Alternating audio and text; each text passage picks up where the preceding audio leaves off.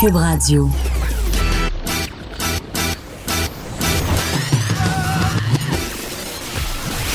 Pour elle, il n'y a jamais de mauvaise question. De 13 à 15. Les effronter. Avec Geneviève Peterson.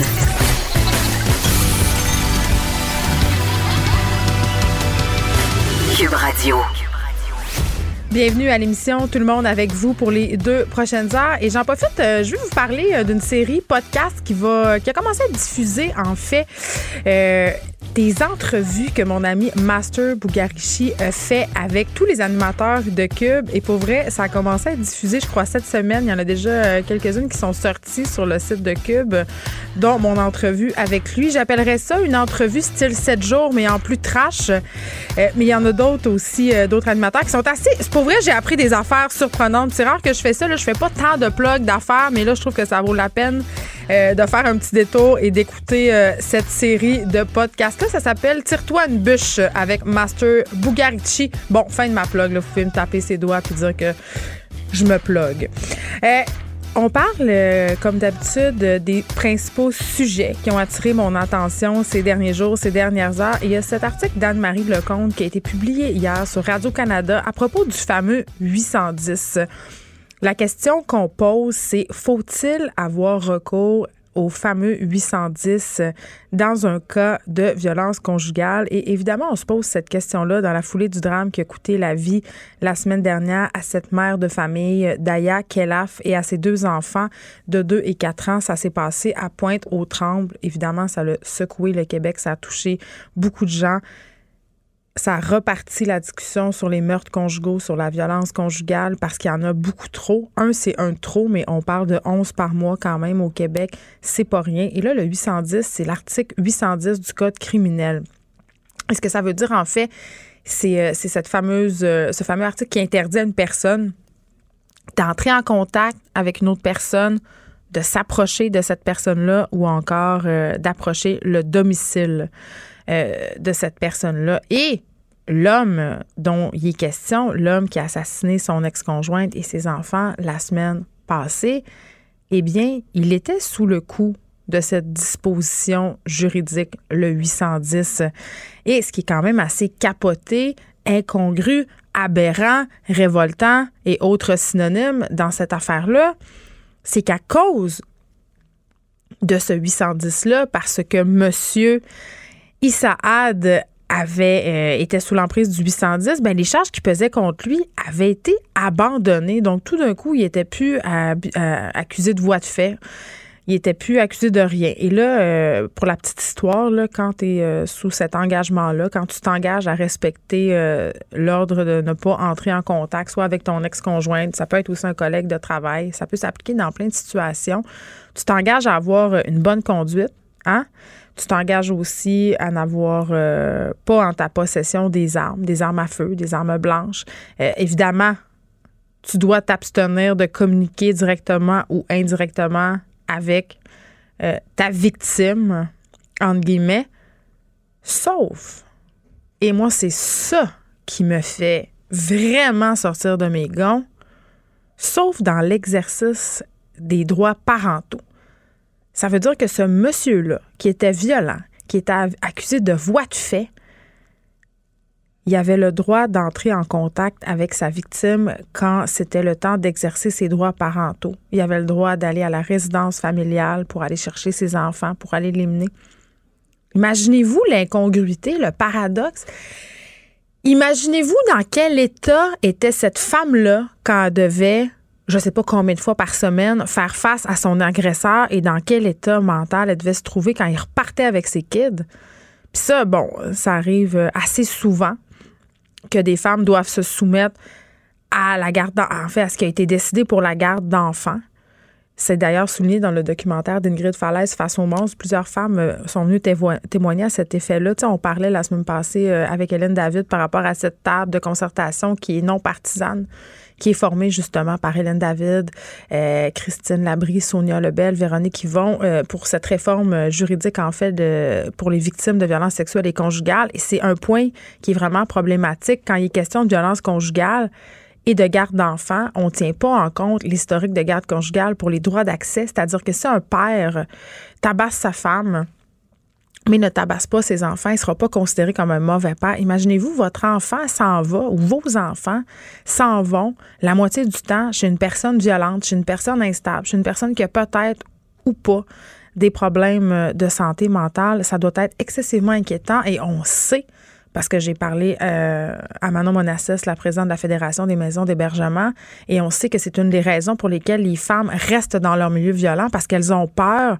elles veulent protéger leurs enfants. Donc, elles préfèrent subir de la violence au quotidien que de laisser leurs enfants aller chez le père de famille euh, sans supervision, entre guillemets. Puis, ce qui est dommage, c'est que dans bien des cas, les, les pères euh, exercent vraiment avec intensité ce droit-là parental parce qu'ils veulent enlever les enfants à la mère parce que c'est leur seul leverage sur cette personne-là. Donc, c'est pas nécessairement qu'il veut s'occuper de ses enfants à ce point-là, c'est qu'il sait qu'il va atteindre la mère de famille par cette ce droit d'accès-là. Donc, dans le cas euh, de Daya Kelaf, c'était le cas. Le monsieur était sous l'emprise d'un 810, mais avait quand même le droit d'accès à ses enfants et on peut se douter que c'est comme ça qu'il a pu avoir accès à la mère. On peut se douter que c'est comme ça qu'il a ouvert la porte. Euh, c'est quand même assez aberrant. Et dans la liste des conditions, évidemment, auxquelles il devait se soumettre, ben, c'était justement ne pas s'approcher à moins de 100 mètres de son domicile, sauf quand il exerçait ses droits d'accès aux enfants. Et Là, ce que plusieurs experts soulèvent en ce moment, c'est que le 810, c'est vraiment pas efficace en cas de violence conjugale parce que c'est une barrière psychologique. On s'entend, là, si tu as décidé de faire quelque chose, que tu sois sous l'emprise d'un 810 ou pas, ça va pas t'arrêter. On a soulevé euh, la question du fameux bracelet électronique. Tu un 810, selon plusieurs experts, c'est efficace, par exemple, dans le cas où, justement, on veut empêcher certains. Tu sais, mettons une chicane de voisins qui dégénère. Tu sais, un 810, là, ça va calmer l'affaire des collègues de travail, euh, une situation qui dégénère, un 810, ça peut calmer l'affaire. Mais dans le cas de la violence conjugale, malheureusement, et trop souvent, dans la plupart des drames euh, auxquels on a pu assister, ces meurtres conjugaux-là, ces meurtres d'enfants aussi infanticides, ces hommes-là étaient soumis au 810 et ça n'a rien changé. Parce que ça crée cette illusion de sécurité. Mais quand vient le temps, tu sais, quand ils pètent leur coche, entre guillemets, là. Puis là, quand je dis péter leur coche, ça veut pas dire euh, qu'ils perdent le contrôle, puis là, ils font n'importe quoi, là, mais c'est quand ils décident de passer à l'acte et de tuer leur femme, leur ex-conjointe et ou leurs enfants, ben, il n'y a pas grand-chose euh, pour les arrêter. Et quand on a 810, il me semble, en tout cas, je sais pas, là, mais il y a quelque chose à faire avec ça parce que on le sait, là, il y a des signes avant-coureurs, il y a des situations aussi qui sont propices. Là, on sait quand un couple se sépare, ce sont les mois qui suivent une séparation qui sont cruciaux dans la prévention de ces tragédies-là. Ce sont dans ces moments-là que les femmes et leurs enfants sont les plus vulnérables, les plus à risque aussi d'homicide. Donc, que seulement se fier à un 810 dans ce cas-là, c'est très peu efficace. On devrait juste arrêter de faire ça et trouver d'autres moyens. Puis je, reviens avec la fameuse histoire du bracelet électronique. Euh, ça pourrait quand même être une des solutions qu'on pourrait proposer. C'est d'ailleurs une solution qui est proposée en ce moment. Euh, parlant, j'en profite, euh, vu qu'on a parlé du 810, pour parler de cette initiative auquel j'ai participé, euh, initiative qui a été en fait conçue par Ingrid Falaise, qui a lancé un mouvement contre la violence conjugale. Vous la connaissez, Ingrid Falaise, c'est cette actrice qui a fait les livres Le Monstre, le documentaire dont je parlais tantôt, face au monde, qui a été elle-même victime de violence conjugale. Elle a publié une photo sur les médias sociaux. Peut-être que vous l'avez déjà vu circuler, pas juste de la part d'Ingrid, mais de plein d'autres femmes, parce que c'est vraiment ça qui est demandé dans ce mouvement-là. Ce qu'on peut voir, euh, c'est le creux de la main des femmes, puis il y a même des hommes qui l'ont fait, où on peut voir euh, le petit signe, le symbole de la femme, euh, le cercle avec le X par en bas, avec des petits cheveux. Hein? dessinés autour du cercle pour représenter une femme. C'est en guise de soutien aux victimes de violences conjugales.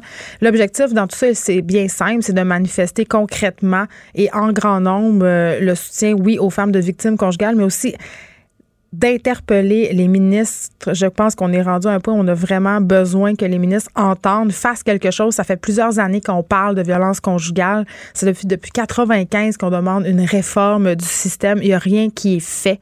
Il y a 30 tentatives de meurtre par année dans la province. Et tantôt, je parlais des 11 femmes qui meurent chaque année des mains de leur ex-conjoint et de leur conjoint. Mais on parle rarement de celles qui meurent pas, de celles qui survivent mais qui quand même doivent se relever de ça et vivre pour toujours avec les stigmates, les blessures psychologiques et physiques de ces attentats-là. Donc, 30 tentatives de meurtre au Québec par année, pas au Yémen, pas en Afghanistan, au Québec, une société supposément égalitaire. Donc, ça serait peut-être le temps qu'on arrête de parler. Ça serait peut-être le temps que les bottines suivent les babines. Donc, cette initiative-là s'accompagne d'une pétition que vous pouvez aller signer. Euh, on pourra mettre le lien si vous voulez. Mais vraiment, euh, ces photos-là qui circulent de plus en plus, je pense qu'on a, je sais pas, là, je pense qu'avec les événements de la semaine passée, on a comme atteint un point de non-retour, un point de saturation. Je pense que la population, on a envie euh, de faire quelque chose, que notre gouvernement fasse quelque chose de concret pour que ça arrête ces meurtres conjugaux-là, ces infanticides. Aujourd'hui, à l'émission, on parlera, on reparlera avec Maître Valérie Assouline. On lui a parlé récemment, justement, à propos de la commission Laurent. Euh, Maître Valérie, voyons, Assouline, vous la connaissez, c'est l'avocate de la petite fille de Granby décédée malheureusement, la DPJ qui a été largement pointée du doigt dans cette histoire-là. Aujourd'hui, on remettait un premier bilan euh, de la commission Laurent. Euh, on se le rappelle, la commission Laurent, ça bat son plein depuis le 30 mai dernier. Il y a des recommandations qui ont été faites et euh, Maître Assouline a vraiment son mot à dire là-dessus. Elle ne trouve pas ça adéquat du tout. des bémols, évidemment, donc on en reparlera avec elle aussi. Retour sur ce drame qui a frappé une famille à Rimouski. Vous savez, cette famille qui a été victime d'un grave accident de la route qui a coûté la vie au père euh, de cette famille-là, le père de six enfants, la, femme qui a été gravement blessée est toujours euh, à l'hôpital, devrait être sortie pour Noël. On a parlé à un ami de la famille récemment à l'émission euh, cette semaine. On parlait d'une campagne de financement aussi. Parce que six enfants, ça coûte cher, selon des données statistiques. ça pourrait coûter jusqu'à 250 000 rendre un enfant jusqu'à ses 18 ans. Et là, on parle de six enfants. Donc, il y a une campagne GoFundMe qui a été mise sur place pour aider la mère de famille José Morin. Euh, on a ramassé à date 110 000 et je le comprends très bien, ça touche les gens, une famille comme ça euh, qui est décimée juste avant Noël. Mais il y a des épais, et vraiment, j'utilise ce mot-là en pleine conscience, il y a des épais euh, qui qui sont pas d'accord avec cette campagne de financement-là. La famille est maintenant victime de propos haineux en ligne suite à la mise sur pied de cette campagne de financement-là. Les gens disent notamment, écoutez, là, pourquoi on les aiderait financièrement, ces personnes-là? Ils vont quand même avoir droit à d'importantes indemnités de la part euh, de la SAQ. C'est pas si clair et c'est pas si vrai que ça. On aura Mélanie Patnaud, directrice générale de l'Association pour les droits des accidentés, qui va venir un peu faire le point là-dessus puis dire écoutez, là, ils n'ont pas gagné à loterie ce monde-là. Euh, il faudra avoir 21 ans pour consommer du cannabis au Québec dès le 1er janvier prochain. Je vous apprends rien, on en a assez parlé. Mais là, ce qui est assez intéressant aujourd'hui, c'est qu'on va avoir un dealer de drogue en entrevue. Oui, oui, on a réussi à avoir ça. Il va venir euh, nous parler du fait que lui, il trouve ça complètement aberrant que le gouvernement euh, vienne hausser comme ça l'âge légal pour consommer du cannabis. Selon lui, ça va profiter seulement au marché noir et cette loi-là se fera au détriment des jeunes. Assez paradoxal quand on sait que le gouvernement caquiste euh, se montre plus sévère que jamais par rapport euh, au cannabis, aux produits du cannabis aussi, justement pour protéger les jeunes. On va parler cinéma aussi. Cinéma indépendant. Euh, qui ont peur que l'éventuelle vente de la chaîne canadienne de cinéma Cineplex à la multinationale britannique Cineworld Group pour 2,8 milliards quand même nuise à notre culture québécoise. On aura Mario Fortin qui est directeur des cinémas Beaubien, des cinémas du Parc et du cinéma du Musée, qui sont des cinémas quand même qui sont réputés pour mettre en lumière des films québécois, des films d'auteurs, des films qu'on ne peut souvent pas voir aussi ailleurs dans des grandes salles comme les chaînes Gouzeau, Star City, où on présente des blockbusters, comme on dit. Et euh, pour être euh, quand même une actrice du cinéma québécois, je peux vous dire que faire jouer son film en salle, c'est pas si évident que ça. Je peux vous dire aussi que d'aller euh, de convaincre les gens de se rendre en salle pour aller voir des films québécois, c'est de plus en plus compliqué à l'heure où on peut se créer un cinéma maison dans notre salon. Euh, c'est difficile. Le milieu du cinéma, certes, fait face à de grands défis, à de nouveaux défis. Est-ce que les cinémas devraient se renouveler? Devrait euh, offrir autre chose, une expérience autre. Je ne sais pas. on a vu, par exemple, des films qui sont sortis directement sur Netflix et dans quelques salles pour avoir euh, la chance euh, de pouvoir concourir pour les Oscars. Mais vraiment, notre façon de consommer le cinéma a changé et je pense pas qu'il y ait un retour possible en arrière. Donc, belle discussion à venir avec Mario Fortin à propos de cette vente-là et de la le statut de notre cinéma québécois en ce moment, qu'est-ce qu'on pourrait faire pour, euh, pour qu'il soit en santé? Parce que ça va pas très bien, honnêtement. Il y a quelques films qui se démarquent du lot, qui font beaucoup d'argent au box-office. Je pense entre autres à Mentor, mais pour des films qui sont, euh, qui sont moins grand public, c'est très, très, très difficile de convaincre les gens de se rendre au cinéma. Alex Dufresne sera là aujourd'hui. Ça fait longtemps qu'on l'a pas vu, notre ami Alex. Et là, évidemment, est-ce que Noël est une fête féministe et son sujet? Mais là, partez pas en courant. Moi, je ris. Moi, je dis, euh, hey, Noël, là, c'est l'une des seules fêtes, justement, où c'est le Père Noël qui a toute la charge mentale. C'est lui qui fait tout. Donc voilà, moi je pense que Noël, c'est une fête féministe. Joannie Gontier sera là aujourd'hui. Euh, vraiment, on a une fin d'émission de Noël. On va se parler des pressions, de l'horaire surchargé qui peuvent être euh, vraiment liées au temps des fêtes. vous le savez, cette pression de se rendre dans 400 000 parties de famille, de faire 2000 km en trois jours. Tu sais, ça vous est arrivé combien de fois de sortir de vos vacances de Noël plus fatigué qu'en commençant? Parce que justement, tu te couches à deux heures, le lendemain, tu repars chez ta tante en Abitibi, tu reviens. Et tout ça pourquoi?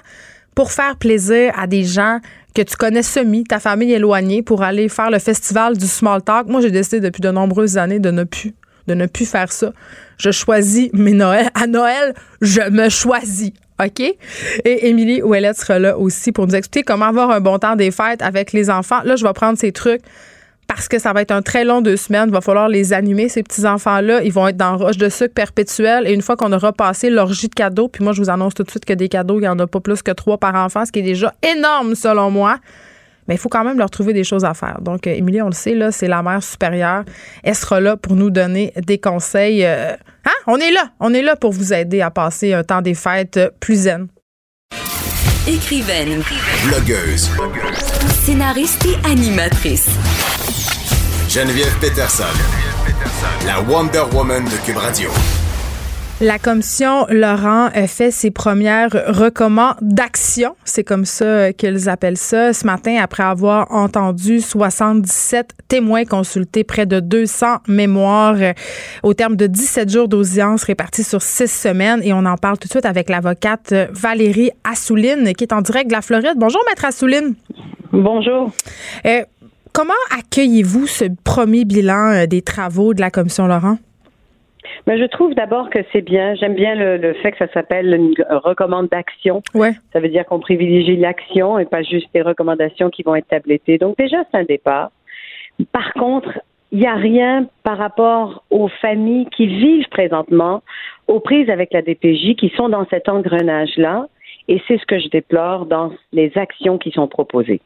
Donc, euh, selon vous, le, rapport ne parle pas assez, par exemple, des mères qui se font enlever leurs enfants à la naissance, des parents d'enfants placés dans des familles d'accueil. Donc, les gens qui sont déjà aux prises, on est plus dans la, la prévention, c'est ce que je comprends? Exactement. On est plus dans la prévention et dans la prévention pour l'avenir. Mais qu'est-ce qu'on fait aujourd'hui avec les 105 000 enfants? Hmm. On nous dit qu'ils sont dans ce système-là. Qu'est-ce qu'on fait avec ces familles qui sont euh, euh, souvent, et c'est, vous savez que moi je déplore beaucoup la supervision des accès des parents euh, qui ne sont ni dangereux ni qui, ne causent aucun, qui, pourraient aujourd'hui leurs enfants. Qu'est-ce qu'on fait avec ces parents-là aujourd'hui pour les sortir de ce système-là, de cet? Il n'y a rien là-dedans dans ces recommandations qui vient solutionner euh, la, la, position de ces parents-là aujourd'hui. Hey, Maître Assouline, je vais vous demander de vous déplacer un petit peu parce que le son euh, est assez mauvais. Si vous pouviez aller près d'une fenêtre, ah. ça serait parfait. Oui, oui, oui, désolé. Euh, juste pour reprendre un peu ce que vous avez dit, parce qu'on en a parlé l'autre fois quand on parlait d'aliénation parentale ensemble, Maître Assouline, de ces parents-là qui sont souvent un peu poignés justement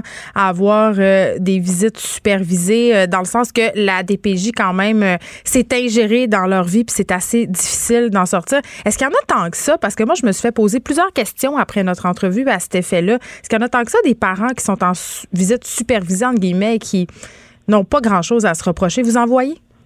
Jean, je, ne vois que ça présentement, honnêtement. Euh, il y en a beaucoup, il y en a beaucoup trop.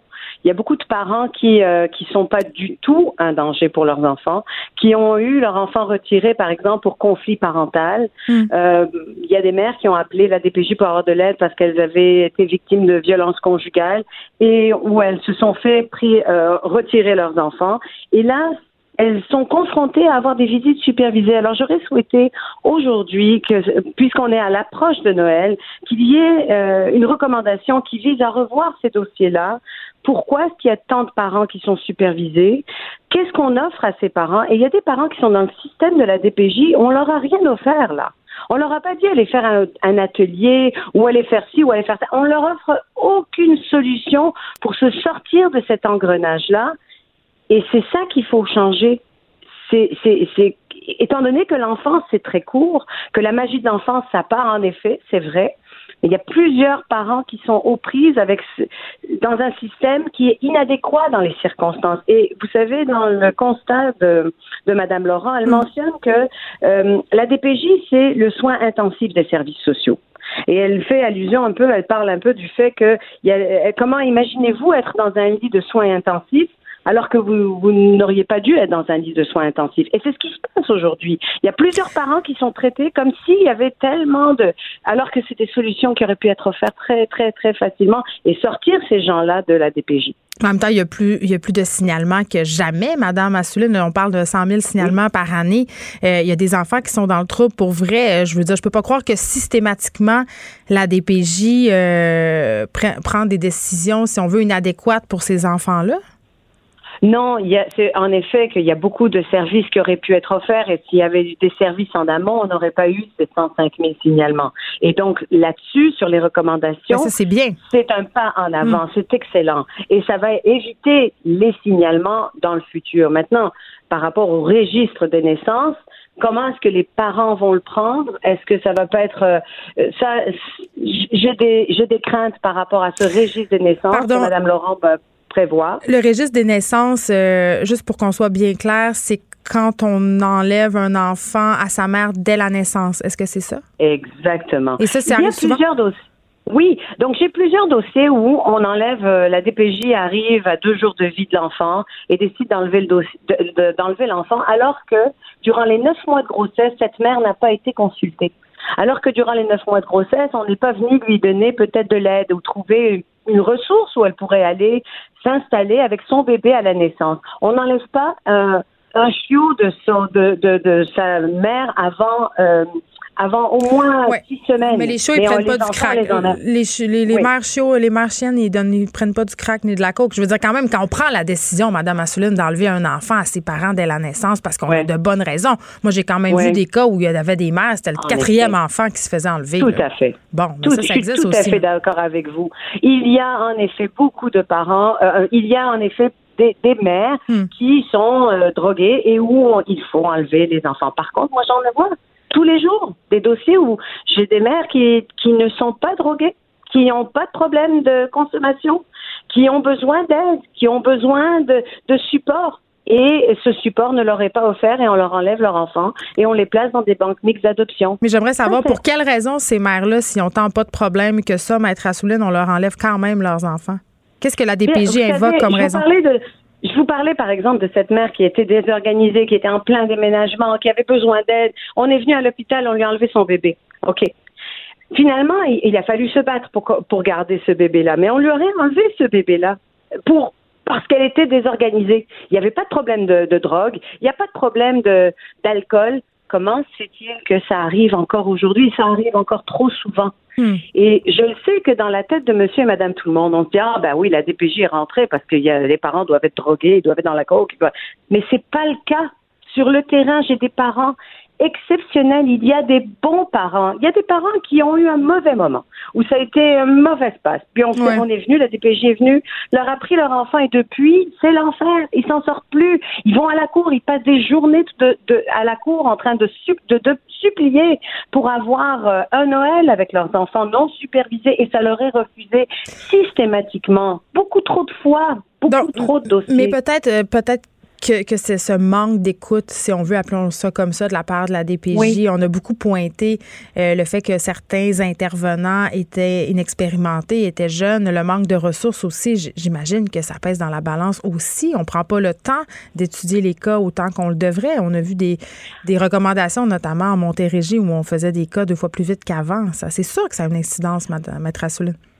Oui, c'est sûr. Sauf que même après, quand on prend le temps et quand on fait la lumière sur la réalité, on dit bon ben voilà, la mère s'est prise en main, la mère a fait de la thérapie, le père a fait et, et, et que les, les, décisions des intervenants et les recommandations faites au tribunal ne changent pas. Ben là, on a des questions à se poser. Est-ce mm. que euh, quel est l'intérêt? Pourquoi est-ce que la DPJ ne fait pas en sorte que ses parents sortent de la machine? C'est des questionnements qu'il faut y avoir et il va falloir s'adresser à, cette problématique-là des parents dans le système actuellement. Pour le futur, les recommandations de Mme Laurent sont, sont, sont bien. C'est un pas en avant. Hmm. Mais qu'est-ce qu'on fait pour les parents aujourd'hui qui sont là-dedans et qui n'arrivent pas à s'en sortir? Et, vous savez, quand je reçois une, des, plusieurs demandes de mes clients où ils me disent je voudrais passer juste quelques heures de Noël avec mes enfants puis que ça leur est systématiquement refusé, sans raison, c'est troublant. C'est troublant. Et c'est quand même ironique parce qu'on le sait, euh, un des buts de la DPJ, c'est la réunification familiale. Oui. Ça, c'est quand, ça fait partie quand même des valeurs de cette institution-là. Euh, dans la foulée des événements euh, de la fête de Granby dont vous représentez la mère, on a beaucoup pointé du doigt la DPJ dans certaines régions. Euh, mais ce que je comprends quand je vous parle, c'est que selon vous, la DPJ, elle est dysfonctionnelle partout. Il faut changer sa façon de fonctionner. C'est provincial. Absolument. Alors moi, ce que j'ai fait, c'est que je travaillais principalement à Montréal. Je suis avocate à Montréal. Et là, je me suis dit, tu sais quoi, je vais aller faire le tour des palais de justice. Et je réalise que l'attitude de la DPJ est pareille partout. De Gatineau à, Saint-Jérôme. C'est incroyable comment cette attitude-là, les mêmes positions, les mêmes mots, les mêmes, les mêmes attitudes à travers le Québec, c'est ce qui me trouble encore plus. Alors, il va falloir changer la mentalité de la DPJ pour que la DPJ devienne, oui, euh, euh, un endroit où les parents y vont en service intensif quand il y a vraiment de graves problèmes, mais aussi où on peut écouter les parents. Il faut que la DPJ écoute les parents, ne les traite plus comme des criminels. C'est l'attitude, selon vous, le problème. C'est l'attitude. Vous savez, l'attitude, la petite de Granby, là, combien mm. même on aurait mis tout l'argent à Granby.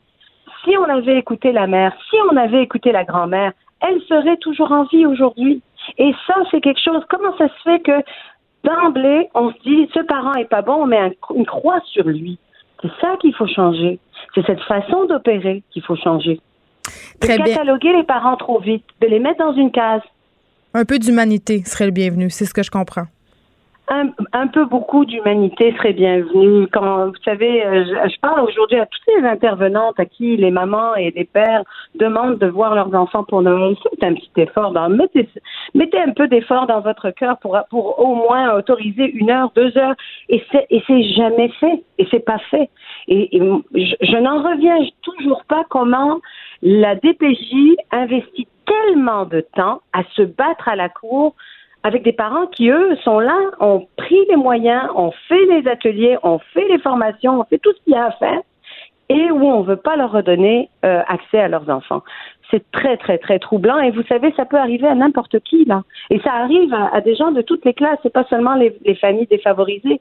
Ça arrive, euh, j'ai des policiers comme clients, j'ai des avocats, il y, a des gens de toutes les euh, classes sociales qui sont touchés par la DPJ. Oui, puis une chose est sûre, Maître Asselin, une fois, puis on l'a très bien vu dans plusieurs cas qui ont défrayé les manchettes récemment, une fois que la DPJ est dans le dossier, que les raisons soient bonnes ou mauvaises, c'est difficile euh, de la faire se retirer. C'est un engrenage, donc ah il est difficile de sortir remercie de nous avoir parlé, Maître Assouline. Le gouvernement Legault, euh, je le précise, entend porter ces mesures correctives-là dans le secteur de la protection de la jeunesse dès le prochain budget. Donc, c'est quand même une bonne nouvelle, plusieurs bonnes choses dans ce, ce premier rapport de la commission Laurent qui est sorti ce matin. Les effrontés. Avec Geneviève Peterson. Les vrais enjeux, les vraies questions. Vous écoutez Les effrontés. On fait un retour sur ce drame qui a frappé une famille dans la région de Rimouski juste un peu avant Noël. Ce grave accident de la route qui a coûté la vie à ce père de famille de six enfants. Et bon, euh, il y a une campagne de ce sous-financement qui bat son plein depuis les événements parce que la victime de cet accident-là, euh, eh bien, c'était le seul qui travaillait. La maman est restée à la maison pour s'occuper des enfants. Et je souligne au passage que cette mère-là, elle est toujours hospitalisée. Elle a subi d'importantes blessures. On parlait lundi à un ami de la famille qui nous expliquait à quel point ça allait être un défi pour cette famille de se relever de cet accident-là, de cette tragédie-là, et que peut-être l'argent amassé via cette campagne de financement-là, on est rendu à 110 000 pour le moment, euh, allait venir aider la famille à plein niveau. Et il a vraiment, euh, cet ami-là de la famille, pompier, euh, dans la région de Rimouski, a vraiment promis, et ce sera vraiment fait, selon lui, cet argent-là ira directement aux enfants. C'est vraiment de l'argent qui va être ramassé pour les enfants victimes, parce que ce sont des victimes de ce drame-là. Et là, ben, ça fait pas l'affaire de tout le monde. Cette famille-là est maintenant la cible de propos haineux en ligne parce qu'on dit, écoutez, euh, vous allez recevoir de l'argent de la SAQ euh, quasiment comme s'il avait gagné à l'auto. Et c'est absolument pour moi inconcevable. Et c'est aussi inconcevable pour ma prochaine invitée, Mélanie Patnaud, directrice générale de l'Association pour les droits des accidentés. Bonjour. Bonjour. Vous avez décidé de vous prononcer sur ce qu'on a vu passer récemment sur les médias sociaux, ces messages haineux-là qui ont été envoyés à la famille en lien avec cette campagne de financement sur GoFundMe. Pourquoi, euh, je veux dire, dans ma tête, Madame Patnaud, c'est inconcevable qu'on puisse trouver ça une mauvaise chose que d'amasser de l'argent pour une famille en deuil. Six enfants, quand même, qui se ramassent pas de père, un seul revenu familial. on peut soupçonner qu'il y a de l'assurance vie impliquée là-dedans, des indemnités, mais quand même. En fait, euh, souvent, les gens, quand il y a un accident de la route, premièrement, ils sont même pas au courant du régime de la Société de l'assurance automobile du Québec. Tant qu'on y fait pas face, euh, c'est pas des choses auxquelles qu'on va s'amuser à regarder sur Internet et aller voyager. Ben, c'est pas des sujets dont on n'aime pas penser à ça, là. Non, c'est ça. Puis comme c'est un drame qui, un accident de la route, c'est un drame qui frappe en une seconde, qui chamboule une vie rapidement, les proches, ils se sont ralliés pour dire, ben, regardez, on va soutenir cette femme-là qui est de six enfants puis on va l'aider. Ce qui est arrivé dans toute l'histoire, ce que je crois et pourquoi qu'on s'est prononcé, c'est le fait que la personne qui a mis en ligne cette, ce, ce GoFundMe-là, en fait, elle, elle a parti ça à 10 000 juste par bonne volonté, puis elle pensait vraiment pas qu'il était pour avoir vraiment une publication qui était pour se faire tout alentour de ce Oui, parce qu'on sait pas, là, ces enfants-là, on sait, on sait rien à ce stade. Est-ce qu'on, eh, ce père-là, son assurance vie, on sait pas c'est combien, je veux dire. Puis il y avait des études, j'étais allée voir un peu, parce que je me disais, bon, OK. Combien ça coûte élever un enfant jusqu'à sa majorité? ça peut jouer beaucoup, mais ça peut aller jusqu'à 250 000 par enfant. Ça, ça fait 1,5 million de dollars. Effectivement. Est-ce que la mère, elle avait une maison? C'est une autre chose. Est-ce que la maison est au nom du père? Maintenant, il va falloir. Le prêt hypothécaire. Et voilà, il va falloir un notaire. Tu sais, tout ça tourne alentour de ça. Mais à la base, ce que je trouve triste dans tout ça, c'est que pendant que ces gens-là vivent le drame, que des gens alentour de cœur se rallient puis dire on va aider ces gens-là. Oui, toute la communauté s'est réunie, les pompiers, l'épicerie du coin, je veux dire, je peux pas croire.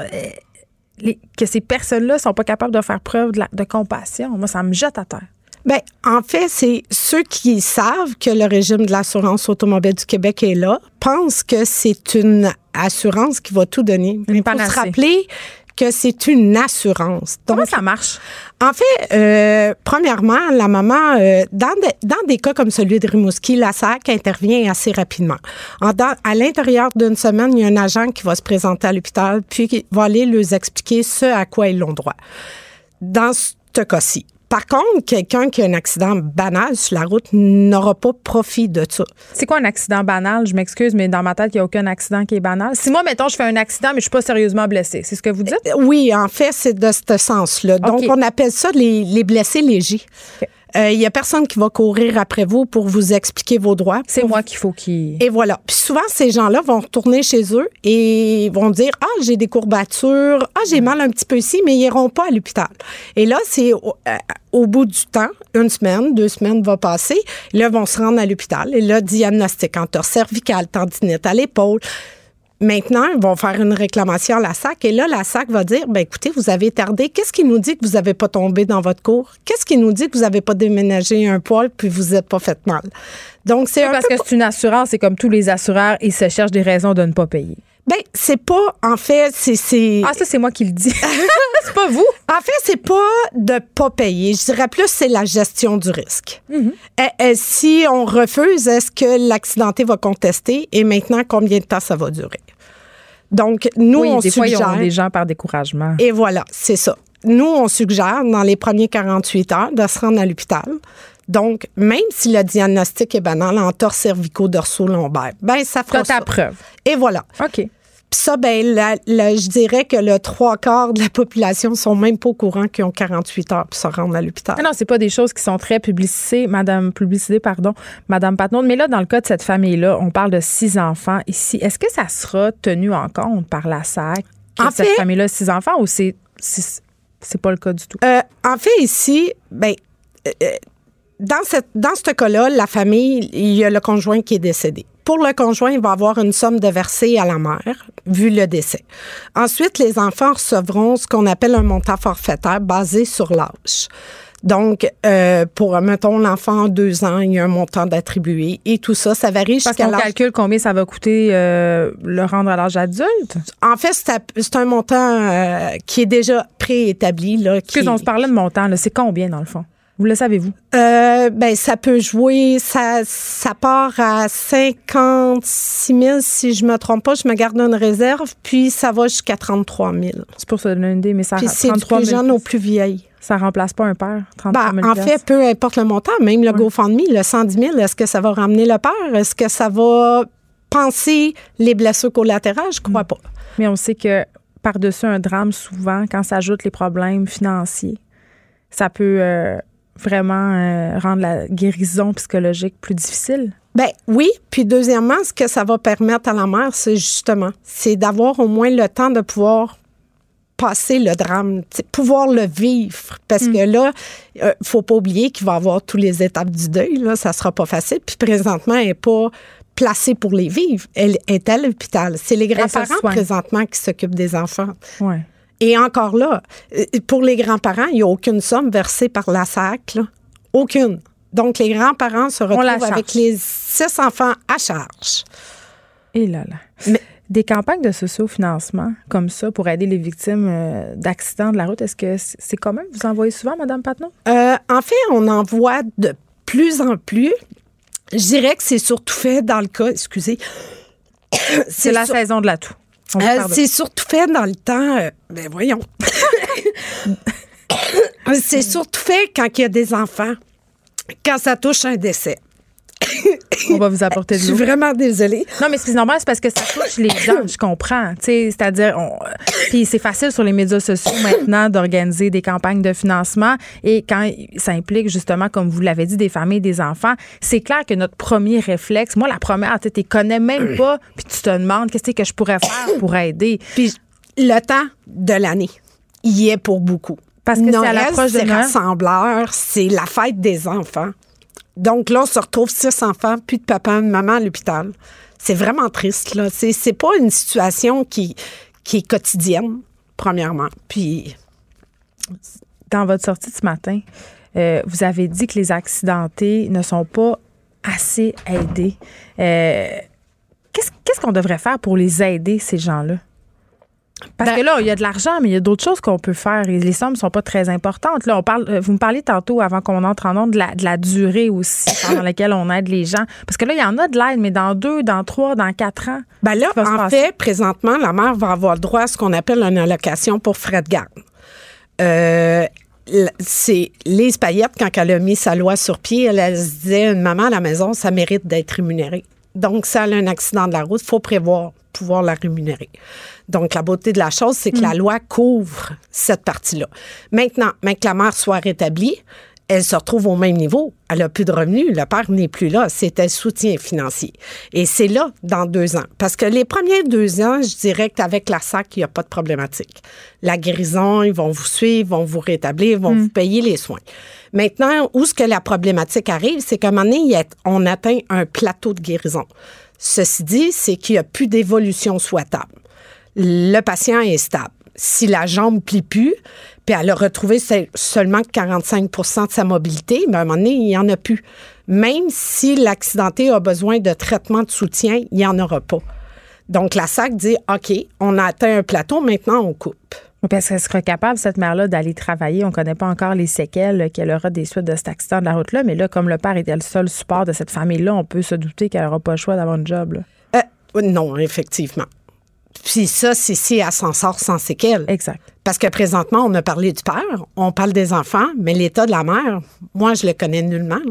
Je ne sais pas, on parle de blessures graves, mais on parle de quoi? Est-ce qu'elle a des jambes? Bien, l'ami de la famille me disait lundi que ça sera une longue convalescence parce qu'elle a de multiples fractures quand même euh, à des os qui sont importants. Je pense notamment au bassin. Donc, euh, ça sera pas demain la veille qu'elle va être fonctionnelle pour aller travailler. Ça, c'est sûr. Euh, je me fais un peu l'avocat du diable. tu sais, quand il y a un accident comme ça, c'est sûr que ça nous touche et tout ça, quand il y a des enfants, d'impliquer en même temps. Est-ce qu'on devrait euh, supporter les victimes jusqu'à la fin de leur vie, c'est socialement? En fait, est-ce qu'on devrait les supporter? Nous, en tant qu'association, on revendique certaines choses. La loi, en soi, elle est bonne. On s'en cache pas. Euh, on est chanceux d'avoir ce système d'indemnisation-là au Québec. Par contre, ça fait 30 ans qu'elle a été mise sur pied et elle n'est plus au goût du jour. Justement, certaines victimes pourraient retourner sur le marché du travail en ayant des traitements de soutien. Je dis pas que faut, faut, faut se laisser aller dans la compassion et continuer à donner du salaire toujours. Oh, c'est pas gagnant à vie. Non, c'est ça. Puis à un moment donné, ben, je pense qu'avec des traitements de soutien, on pourrait aider certaines victimes à retourner sur le travail. Au-delà de l'argent, c'est ça. offrir des, des, choses en traitement de soutien, euh, l'aide psychologique. Euh, la SAC est forte sur les 15 semaines. Oh, euh, on n'est pas guéri, on va y en redonner 15 autres, Mon bout de 30 habituellement, c'est arrêté. Une personne, probablement cette maman-là de Rimouski, risque d'avoir un choc post-traumatique. Est-ce qu'un choc post-traumatique passe? Je crois pas. Je pense qu'elle va apprendre à vivre avec. Mais je crois pas qu'en dans 30 séances de, de psychologie, elle va s'en sortir. Nullement pas. Donc, pas seulement de l'argent, une approche plus globale. Mélanie Patnaud, merci, directrice générale de l'Association pour les droits des accidentés. Et pour vrai, moi, quand je vais passer des commentaires haineux sur les médias sociaux par rapport à cette campagne de financement, je me dis c'est quand même assez dégueulasse d'écœurer une famille comme ça qui vient de perdre un père. Surtout dans le temps des fêtes. Je veux dire, effectivement. Sérieusement, gardez-vous une petite gêne. Cube Radio.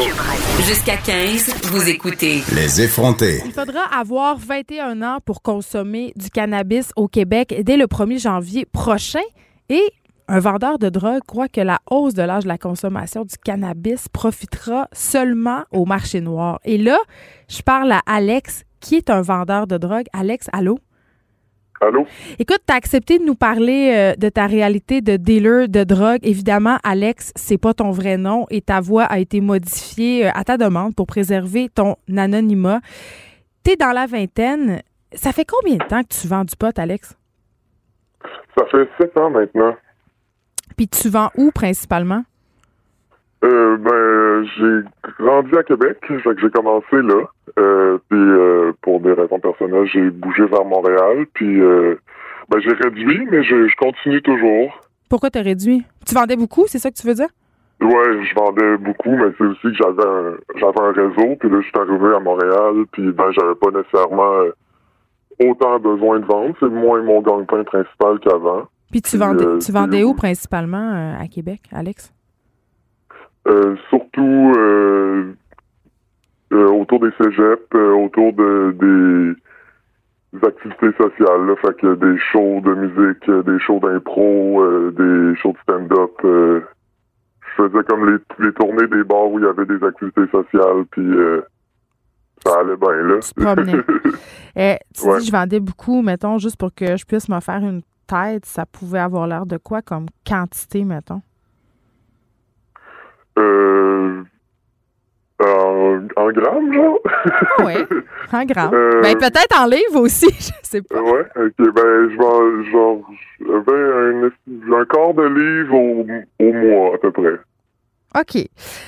Euh, c'est pas, c'est pas les business organisés de on est comme des runners ou des gens. J'étais comme tout seul à mon compte, fait que c'est sûr que c'est moins impressionnant, mais j'ai comme assez fait ça pour comprendre comment ça marche pour les autres aussi. Ben oui, tu dis euh, t'es pas un, runner, tu es considéré comme un indépendant dans le milieu. Pour les gens qui connaissent pas le milieu interlope, ça veut dire quoi exactement être un indépendant?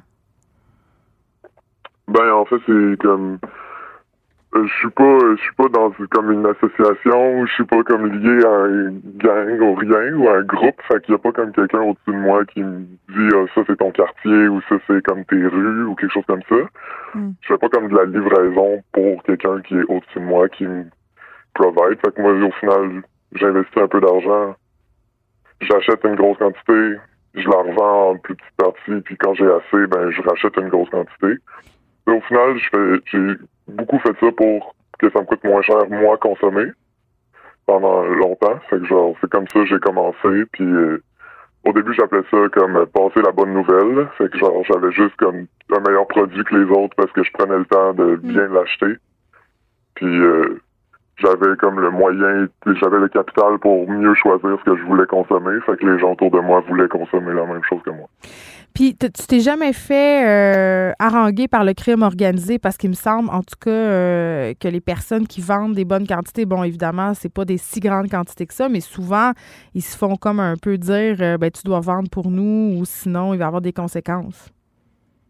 Ouais, ben, moi, de la façon que je fonctionnais, là, par, comme me déplacer dans des événements sociaux, ben, je mm. plus que j'avais comme pas des quartiers ou j'avais pas des espèces de rue où on me gardait, où c'était pas comme à mon appartement, ben c'est moins comme facile de me, de me suivre, de me retrouver, de savoir. Ouais, ouais c'est ça. Au final, j'étais juste comme quelqu'un dans la foule qui euh, sortait fumer des battes souvent avec le monde, puis, au final, il me passait un 20$ ou un 40$, puis c'était ça, là. C'était vraiment... Euh, c'est comme un grand cercle d'amis, au final, que j'avais plus que le gars du quartier qu'on sait pas trop c'est qui, puis on embarque dans son char pour faire un échange vite fait, là.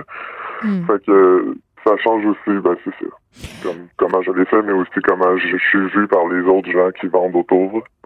Alex, on va revenir à, cette fameuse loi qui va être effective le 1er janvier. Monter l'âge légal pour acheter du pot à 21 ans, pour toi, ça fait pas de sens? Non, absolument pas. Pourquoi? Euh, ben, de un, ça fait comme pas de sens parce que le but de la loi canadienne, c'est de rendre ça sécuritaire pour les plus jeunes aussi. C'est comme de déstigmatiser la consommation, de faire qu'on va être capable d'en parler, puis d'accompagner les gens qui pourraient développer des problèmes par rapport à ça. Parce que tu sais, il n'y a pas énormément de problèmes. On s'entend que c'est pas genre la cigarette, c'est pas euh, les pilules, c'est pas euh, l'alcool, mais tu sais, il y a quand même des risques de schizophrénie, il y a des risques d'isolation un peu liés à ça. Fait que genre mais là, t'es-tu en train de me dire que le pot que tu vends, il est plus dangereux que le pot de la SQDC? Non, ce que je veux dire, c'est que si on est comme si c'est décriminalisé pour comme tout le monde, hmm. ben ça va être comme plus facile d'en parler socialement. Fait que les gens qui ont besoin d'aide, ils vont être capables d'avoir l'aide, tu sais, peu importe le produit qu'ils consomment. C'est pas tant comme le produit, je trouve, qui est dangereux que le fait qu'on n'en parle pas et que les gens ils se retrouvent isolés s'il y a un problème. Comme. Mais OK. fait que pour toi, le marché noir, en quelque sorte, à cette, à cette enseigne-là, représente un certain danger pour les jeunes consommateurs? C'est ce que je comprends. Ben, c'est surtout le fait que ces jeunes-là, ils vont devoir comme garder un secret par rapport à leur consommation jusqu'à 21 ans, tu sais. C'est comme ça. Ça, les empêchera pas de consommer, ils vont venir te voir, ça c'est sûr. Tu vas faire des affaires d'or en même temps? Ben, c'est sûr que pour les gens qui tournent autour des cégeps, ça va être un lieu merveilleux. Surtout que tu vas pouvoir avoir comme 22 ans, aller à SQDC, revendre ce produit-là à quelqu'un qui a moins de 21 ans, puis comme pour toi, il va avoir aucun problème. Tu sais, c'est comme si je pense que ça va comme créer un espèce de deuxième réseau de genre ah j'ai un ami qui a 22 ans, il peut me sortir du weed. Comme c'est un drôle de d'affaire, mais je pense que ça va arriver. Tu sais. Puis ça, ça fait que, ben, c'est ça. C'est aussi que ça va comme être facile de stigmatiser, ben, de, pour la police, de comme choisir certains, mettons, cégeps ou certains quartiers pour, comme, plus interpeller des jeunes entre 18 et 21 ans. Je pense que là aussi, c'est un problème parce que, ben, avec la police qu'on a, je pense que ça va être euh, assez rapidement vers des quartiers pauvres ou des quartiers racisés. Puis genre, encore là, c'est comme un problème. C'est genre de mettre une loi pour faciliter du racisme institutionnalisé dans ma tête. Là. Ça, mm. c'est comme je pense que ça fait vraiment partie de, cette loi-là aussi. Euh, puis donner des casiers judiciaires à des gens de 18 à 21 ans, je pense que c'est comme pas une bonne façon de les faire commencer euh, leur vie d'adulte non plus pour quelque chose qu'ils vont avoir le droit de consommer comme tout le monde dans trois ans. C'est comme donner une étiquette pour, euh, consommation d'alcool, ça fait pas tellement logique. Non, c'est ça. Puis il y a le fait aussi, Alex, que toi, tu vends juste du pot, mais il y a d'autres dealers de drogue qui ont du pot puis qui ont bien d'autres drogues euh, dans leurs inventaires, entre guillemets. Là. Ça, c'est aussi un problème, non? Ben, c'est sûr que à SQDC, tu trouveras rien d'autre que ça. Mais c'est sûr que si tu vas dans la rue puis tu poses des questions, ben, tu vas être capable de trouver autre chose. Fait que, je pense que c'est pas à cause que tu fumes du pot, tu vas essayer d'autres affaires, mais si la personne qui te vend du pot te vend aussi de la I coupée, ben tu vas peut-être l'acheter, tu sais, ou tu vas peut-être l'essayer une fois, ou il va, mm. être plus facile pour lui de te faire essayer quelque chose. Puis avec euh, la crise de d'opiacés qu'on a présentement, ben comme il peut en avoir dans pas mal tout ce qui est fait en poudre ou en comprimé. Fait que genre ça peut faire assez peur pour euh, les niveaux d'addiction. Mais toi, ça t'a jamais tenté? Ça t'a jamais tenté de vendre d'autres choses? Parce que là, le pot devient légal. Euh, j'imagine que tu dois faire moins d'argent. Euh, pas vraiment, pour vrai. Il y a beaucoup de gens qui aiment pas les produits qui sont vendus à SQDC. Euh, surtout dans les gens qui consomment pas mal. Pourquoi? Fait que, euh, ben, il est un peu moins fort. Il est un peu sec. il est, il est un peu moins, euh, on le voit moins, tu sais, quand tu l'achètes, tout est scellé, tu sais pas trop que ça va sentir. Quand que tu, tu viens me voir, tu vas pouvoir euh, regarder les cocottes, tu vas pouvoir euh, le sentir, faire ah, je vais prendre l'autre sorte. C'est on a vraiment un modèle d'affaires qui est pas bon à la SQDC comparé à comme partout ailleurs. Au tien? fait que ça, c'est un peu au mien aussi, mais je veux dire partout comme tu vas dans un un smoke shop dans une autre province, au Colorado, ils vont avoir des grands pots en verre, tu vas pouvoir voir le produit, sentir le produit, tu sais, c'est c'est quelque chose que les consommateurs se sont habitués aussi. Puis maintenant, il y a comme un regain de comprendre que ça vient d'une plante, que c'est pas juste comme des petites cocottes secs dans le fond d'un pot en plastique stérilisé, comme. Hmm. Je pense que ça a un peu changé euh, la vision du produit pour des gens, comme. Mais euh, vendre autre chose, ça a jamais. Ben, je l'ai fait un peu, mais euh, encore là, j'étais plus vers les psychédéliques que vers les, les pilules, fait que c'est comme c'est comme un autre public cible, puis c'est un autre c'est pas de l'addiction, comme. C'est pas la même clientèle. non plus. Puis c'est pas le même niveau d'addiction nécessairement. Fait que ça, je me sens comme moins mal de vendre un, un petit voyage que un truc qui devient nécessaire à ta vie puis qui prend le dessus sur ta vie, comme. Est-ce que euh, est-ce que tu vas faire ça encore longtemps? Euh, je sais pas. Je sais pas. Euh, je me suis calmé un peu avec mon niveau de consommation qui a baissé, mais je pense que je vais continuer. Ah, c'est encore euh, rentable. Ça me fait euh, avoir un espèce de cercle d'amis que j'ai juste comme ça. Puis euh, je vois des beaux produits encore passer, fait que j'en profite. sûrement, sûrement une coupe d'années encore, mais je vais sûrement me ranger à un moment donné. Là. Mais t'as jamais peur de te faire poigner? Non. Pour vrai, non. Euh, mon réseau est trop serré pour ça, comme. Euh, sais, comme je te disais, je suis pas comme quelqu'un qui attend à la sortie d'école ou euh, je donne pas mon nom à tout le monde. Euh, je suis pas en train de comme chercher à grossir euh, ma part du marché. Je suis comme moins agressif que beaucoup d'autres vendeurs sur ce point-là. Fait que moi, c'est plus dans la constance que dans chercher du nouveau monde. Puis en étant constant, ben tu vas pas chercher tu vas pas dans des lieux bizarre, tu vas pas euh, proche de des lieux où il y a de la police. Je sais pas, tu sais, je me retrouve pas à avoir beaucoup de dangers liés à ça. T'es prudent. Surtout que c'est moins stressant qu'avant. Si je me trouvais prendre avec euh, ce que j'allais vendre sur moi, ben c'est ma consommation personnelle, puis maintenant j'ai vraiment le droit d'en avoir une, fait que c'est comme vraiment moins grave, tu sais. Faut juste que j'aille pas ma balance sur moi, qui est vraiment facile à gérer, comme on s'entend, là. C'est juste, je le fais d'avance ou euh, si j'étais dans un cégep, je la barrais dans un autre casier que, où je mets mon weed, puis il y aurait jamais de problème, tu sais. Fait qu'il il va y avoir plein de façons de détourner, tu sais, puis de sécuriser, en guillemets, ses arrières, surtout avec le fait que c'est comme légal pour une partie des gens, tout ça. Je pense que comme cette loi-là va juste faire rendre ça plus facile pour les gens de revendre aussi. Comme des gens qui vendraient pas pourraient commencer à vendre maintenant juste pour des 18-21 ans. Par opportunisme. Ça marcherait comme. Excuse-moi? Par opportunisme. Ouais.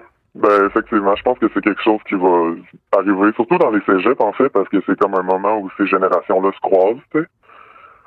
Fait que je pense que ça va comme être un lieu où ça va être vraiment très présent. Euh, Alex? Oui. Euh, merci de nous avoir parlé. En terminant, je veux juste, je te pose une question. As-tu déjà acheté du pot à la SQDC? Non. je suis rentré une fois, puis euh, j'étais vraiment déçu. à cause des petites cocottes secs? Des, des petites cocottes secs.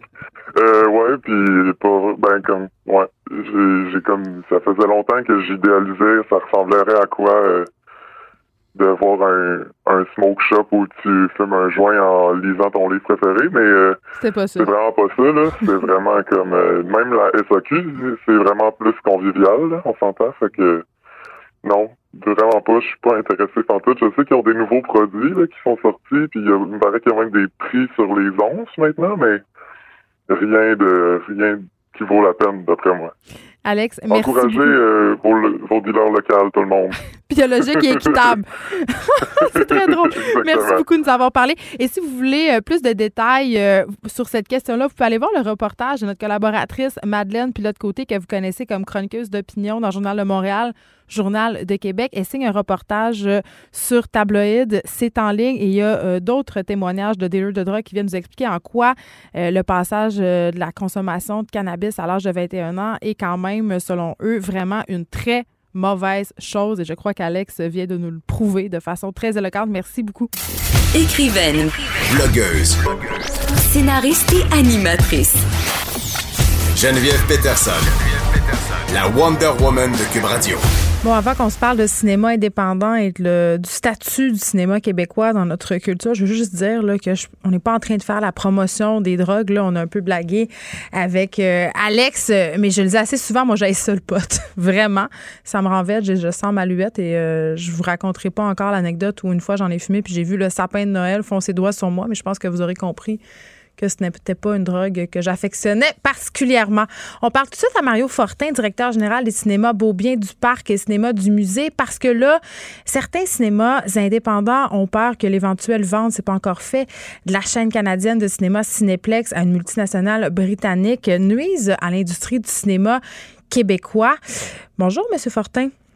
Bonjour. Écoutez, là, euh, je dis la vente n'est pas faite, mais c'est tout comme, là, un peu, on va se dire les vraies affaires. Euh, là, ça serait 165 salles de Cinéplex qui vont s'en aller à Cineworld Group. Et vous, euh, ça vous inquiète parce que vous avez pour vous dire que ça peut affecter notre culture québécoise? Ben, en fait, c'est que la bon, c'est, une grosse nouvelle qui est sortie euh, lundi matin, et puis là, ben évidemment, tout le monde dans l'industrie s'est mis à regarder qu'est-ce qui se passait. Et le, le tout premier euh, message qu'on a vu passer dans, dans les médias, c'est un commentaire du euh, patron de Cineworld Group qui disait que cette transaction-là leur permettrait de renforcer leur présence sur le marché américain, parce qu'il y a quelques années, ils ont fait l'acquisition de Regal Group, qui est le plus grand réseau de salles de cinéma euh, aux États-Unis. Alors là, nous, ça a été tout de suite de sonner une cloche, de wow, là, ils sont en train de de prendre euh, quand même une entreprise euh, florissante canadienne et florissante, puis de aux États-Unis. Ben, florissante, oui. Cinéplex, c'est quand même le plus gros réseau de salles de cinéma au Québec. Euh, ils, représentent à eux seuls à peu près 80% du, du box-office euh, dans toutes les salles de cinéma du Canada. Alors, euh, c'est, c'est quand même euh, c'est quand même une entreprise qui, qui va bien. Oui, je comprends, Monsieur Fortin, mais dans une certaine mesure, est-ce que l'industrie du cinéma globalement, et là je parle même pas du cinéma québécois, pour ce qui est des salles de cinéma, est-ce que cette industrie-là n'est-elle pas en décroissance? Parce que les gens y vont de moins en moins? Ben ça, euh, faudrait mettre les choses euh, un petit peu pondérer les choses parce que oui, le, Vous êtes là pour ça. la, la, fréquentation des salles de cinéma euh, baisse, mais elle baisse pas de façon euh, si dramatique que ça. elle baisse comme plusieurs autres commerces de détail vont vont baisser hmm. pour pour toutes sortes de raisons, dont le commerce électronique. mais on est peut-être moins affecté que d'autres secteurs de, de, de, du, du, commerce de détail justement. il y a encore pas mal de monde qui vont au cinéma. Puis la preuve, c'est que quand il y a un film qui qui attire euh, la clientèle, ben euh, les, les, gens sont présents, les gens sont au rendez-vous. Euh, il pleuvait des oiseaux de Louise Archambault est encore à l'affiche après presque quatre mois. oui, c'est incroyable. Ben, c'est incroyable, mais c'est quand même une réalité. Puis on, on, on a tendance à oublier cette, ces bonnes nouvelles-là pour les noyer dans une mauvaise nouvelle parce qu'un film n'a pas réussi à, à, rejoindre autant de public qu'on aurait espéré. Mais en règle générale, ça va très bien. J'ai tendance à penser euh, que les jeunes ont beaucoup desserté les salles de cinéma. C'est un public souvent, en tout cas, c'est ce que je peux observer moi quand j'y vais. Mais ce que j'entends, et ça me réjouit quand même de l'entendre, M. Fortin, c'est que pour les, euh, vous, comme dans les cinémas indépendants, vous réussissez quand même à tirer votre épingle du jeu. Est-ce que c'est difficile? Ben c'est oui, c'est difficile parce que les films on les fait pas. Hein. Les films on, est dépendant de la, de la production. Et puis euh, bon là ça ça donne qu'on vient de connaître un dernier trimestre pour le cinéma indépendant québécois, dernier trimestre indépendants et euh, québécois et, étrangers, assez extraordinaire. Nous, on a une augmentation le dernier trimestre de peut-être 25% sur notre moyenne de, de, de l'année dernière. Mm. Euh, c'est vraiment exceptionnel, mais ça, c'est justement, comme je l'ai dit, euh, grâce à des films comme Il pleuvait des oiseaux, ou des films comme Menteur Almodovar, des films comme Menteur cet été qui ont fait très très bien. Mais la, ce qui ce qu'il faut faire, c'est d'avoir un, un bon mix de films comme Menteur, qui est un film plus populaire, donc qui va attirer une clientèle mm. différente, puis peut-être un peu plus jeune. Comme vous l'avez dit, effectivement, la clientèle jeune fréquente les salles de cinéma, mais pour un autre type de film. Ils, consomment beaucoup plus les productions euh, hollywoodiennes euh, à, grand déploiement, les, Marvel et, autres super-héros. Ben c'est ça. Puis je reviens, ça nous ramène à notre question de départ. En quoi cette transaction-là qui aurait lieu, euh, et quand même les actionnaires de Cinéplex ont, ont demandé d'approuver cette acquisition-là, en quoi cette acquisition-là menacerait notre culture québécoise? Ben c'est ça, c'est, la cloche qu'on a voulu sonner quand on a mm. lu le commentaire, comme je vous disais tantôt, de ce patron-là qui disait de, d'amalgamer euh, Cineplex et euh, Regal leur permettrait de renforcer leur position sur le, cinéma américain. Puis après ça, il y a eu d'autres déclarations sur le fait que bon, ils négocieraient euh, avec directement avec les studios d'Hollywood, etc., etc. Donc toute la partie là affaire de, de cette de ce deal-là, parfait, tant mieux si ça peut leur permettre. Mais ce qu'on veut nous autres, c'est que ben, le, cinéma euh, canadien sur les écrans canadiens, c'est euh, autour de 1% 2% des bonnes années du temps écran. Euh, mm. On voudrait pas que ça, ça disparaisse. Puis ça, s'il atteigne 1% au Canada anglais, c'est parce que justement, au Québec, on va aller chercher des 6, 8, 10% puis une année extraordinaire comme le 18% qu'on a eu quand il y a eu les, les bons cop, bad cop et autres succès cette, cette année-là. Mais euh, on, parle de menteur, de bon cop, bad cop. Euh, Il pleuvait des oiseaux. Bon, c'est un film d'auteur. Est-ce qu'il y a vraiment une distinction entre les deux? Parce que moi, je me rappelle encore, j'étais allée voir le dernier film et le premier film d'ailleurs de Monia Chokri euh, chez vous au cinéma Beaubien, un film qui en même qui a été primé à Cannes il y avait presque personne dans la salle. Ben, ça dépend quand est-ce que vous êtes venu, parce que quand même, le film a joué presque deux mois chez nous. Pas fait des recettes intenses au box-office, le film de Monia. Ben, il a fait, il a fait d'excellentes recettes chez nous. il a fait d'excellentes recettes à Montréal. C'est un, c'est parce que la clientèle de ce genre de film-là, elle est plus ici. Faut, faut vous êtes comme dans euh, une bulle, le cinéma beau bien. Oui, mais je sais, c'est, ouais, c'est une bulle, mais c'est, c'est, c'est aussi parce que euh, bon, on a un marché euh, potentiel d'à peu près 3 millions de personnes sur hmm. le très très grand Montréal. c'est sûr que quand si on fait, je sais pas moi, 1000 personnes au cinéma Beaubien pour une population de 3 millions de personnes, faites une petite règle de trois très très simple. Puis euh, euh, mes amis qui sont propriétaires des cinémas, mettons à Gaspé, avec une population de 5-7 000 personnes, gros maximum, mais il va avoir un demi d'un spectateur. Alors il peut pas présenter ce film-là. Mais c'est bien évident. Ben oui, je comprends. Ben c'est ça. Donc il y a, une, question de, de, marché aussi qui fait que oui, au cinéma Beaubien, on est capable de, de faire, de présenter tout ça. Et puis c'est ça qu'on veut dans, dans notre euh, message euh, aux, gens qui vont euh, faire l'acquisition de Cinéplex, c'est leur dire faites attention de préserver ça, faites attention de préserver ces marchés-là. Parce que Cinéplex n'est présent que dans les grands centres au Québec. Hein. Ils sont à Montréal, Québec, Sherbrooke et, Victoriaville. C'est tout. Ils sont pas ils sont pas ailleurs, ils sont pas en région. Donc ça n'affectera pas le portrait du reste du Québec, mais ça va affecter le portrait canadien globalement quand on va faire les chiffres là sur le total de, de, toute l'industrie. Oui, puis c'est ce que je trouve aussi très dommage, c'est que les gens qui habitent en région, parfois, euh, il y en a des gens en région qui s'intéressent aux films d'auteur, aux documentaires, ils n'ont simplement pas accès à ce matériel-là qui est souvent d'une grande qualité. Moi, je trouve ça absolument triste et déplorable. Ben, je vais vous dire que le cinéma Beaubien n'est pas très, très loin, là. Mais, euh... Il est loin du Saguenay-Lac-Saint-Jean, quand même. Ah, il est loin du Saguenay. Ça, ça c'est vrai. Ça, je vous l'accorde. mais euh, mais euh, un jour, peut-être, euh, il y aura une démocratisation. Puis le, ces films-là, de toute façon, finissent toujours par passer sur les autres plateformes en temps et lieu, là, quand, ça, quand arrive le temps. on a besoin de respecter la, la très courte fenêtre d'exploitation, d'exclusivité qu'on a en salle, dans les grands centres, avant que ça se rende en région, ça, ça, ça je vous l'accorde. Mais, euh, mais les temps changent, hein, c'est beaucoup plus facile. Les films arrivent beaucoup plus rapidement au Saguenay qu'il y, a, qu y, 25 ans. Moi, je me rappelle quand j'étais. Ben oui. Oh mon Dieu, quand j'étais jeune, il fallait attendre un mois avant de voir euh, les blockbusters qui étaient euh, à Montréal. On capotait. Mario Fortin, merci de nous avoir parlé, directeur général des cinémas Beaubien du Parc et cinéma du musée. On se parlait par rapport à cette transaction qui va fort possiblement avoir lieu, Cinéplex, qui va être acheté par Cineworld Group. Merci beaucoup de nous avoir parlé. Écrivaine.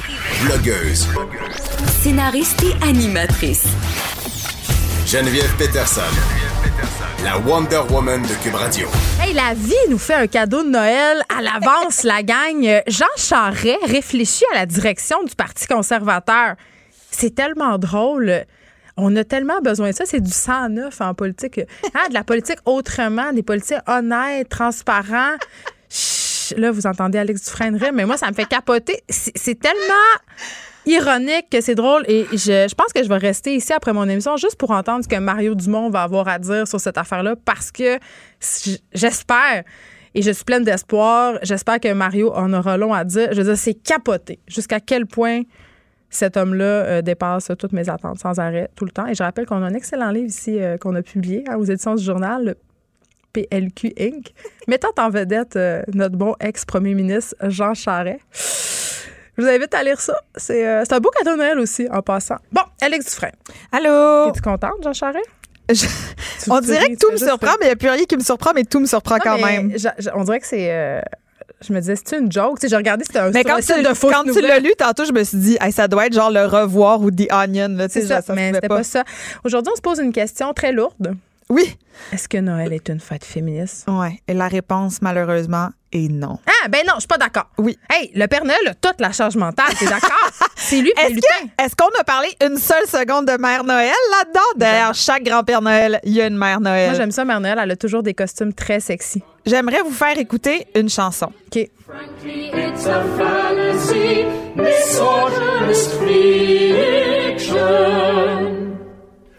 I'm a queen and queening means work 24-7. On l'écoute combien de temps, là? c'est beau, c'est une très belle chanson. en fait, euh, on vient d'entendre une réactualisation féministe d'un grand classique de Noël tiré d'un album anglais génial et très important qui s'appelle Festive Hymns Made Feminist, donc des hymnes euh, festifs euh, rendus féministes. Est-ce qu'ils ont, ont, refait Baby School Outside? Ils, en ont refait une tonne. Et là, on se demande alors pourquoi on commence cette chronique, Geneviève, avec un hymne qui dénonce la fiction misogyne, qui dit que la place des femmes est à la cuisine, comme c'est le cas dans plusieurs chansons de Noël. dans le temps de Noël? Ben, c'est ça. En fait, c'est que Noël est loin d'être un cadeau pour les femmes. Moi, j'ai le goût d'être dans ma Oh. cuisine à Noël. Est-ce que j'ai intériorisé le patriarcat de Noël? Clairement. Oh non. T'as intériorisé et le patriarcat et la fiction de Noël. Mais j'adore ça, c'est correct.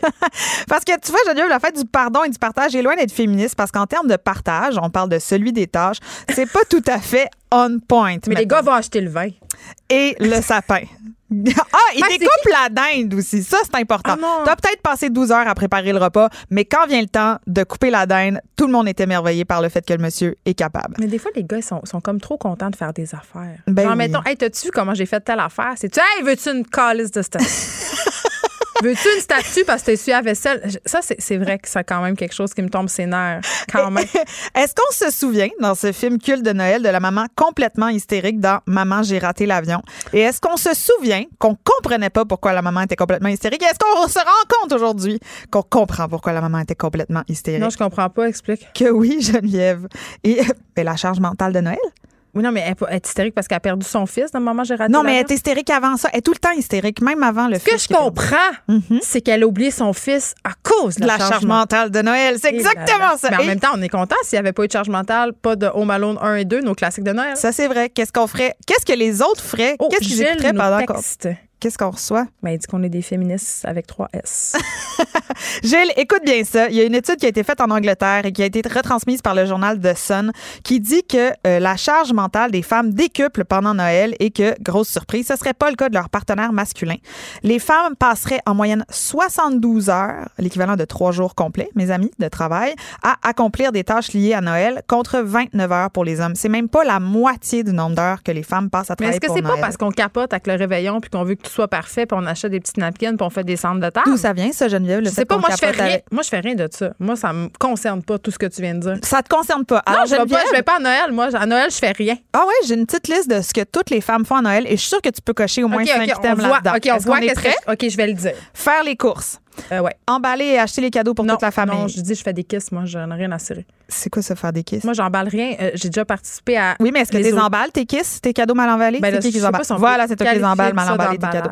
S'occuper des Christy de cadeaux, des éducateurs, des éducatrices, du prof de judo, des enseignantes, des madames du service de Ah! Moi, je compte ça, je donne pas de cadeaux. OK, Ah, Ils sont, parfait. sont payés pour travailler. Pourquoi j'en donnerais des cadeaux? Ce- On m'en donne-tu, moi, un cadeau pour animer la radio? La réponse est non. je vais t'en acheter un.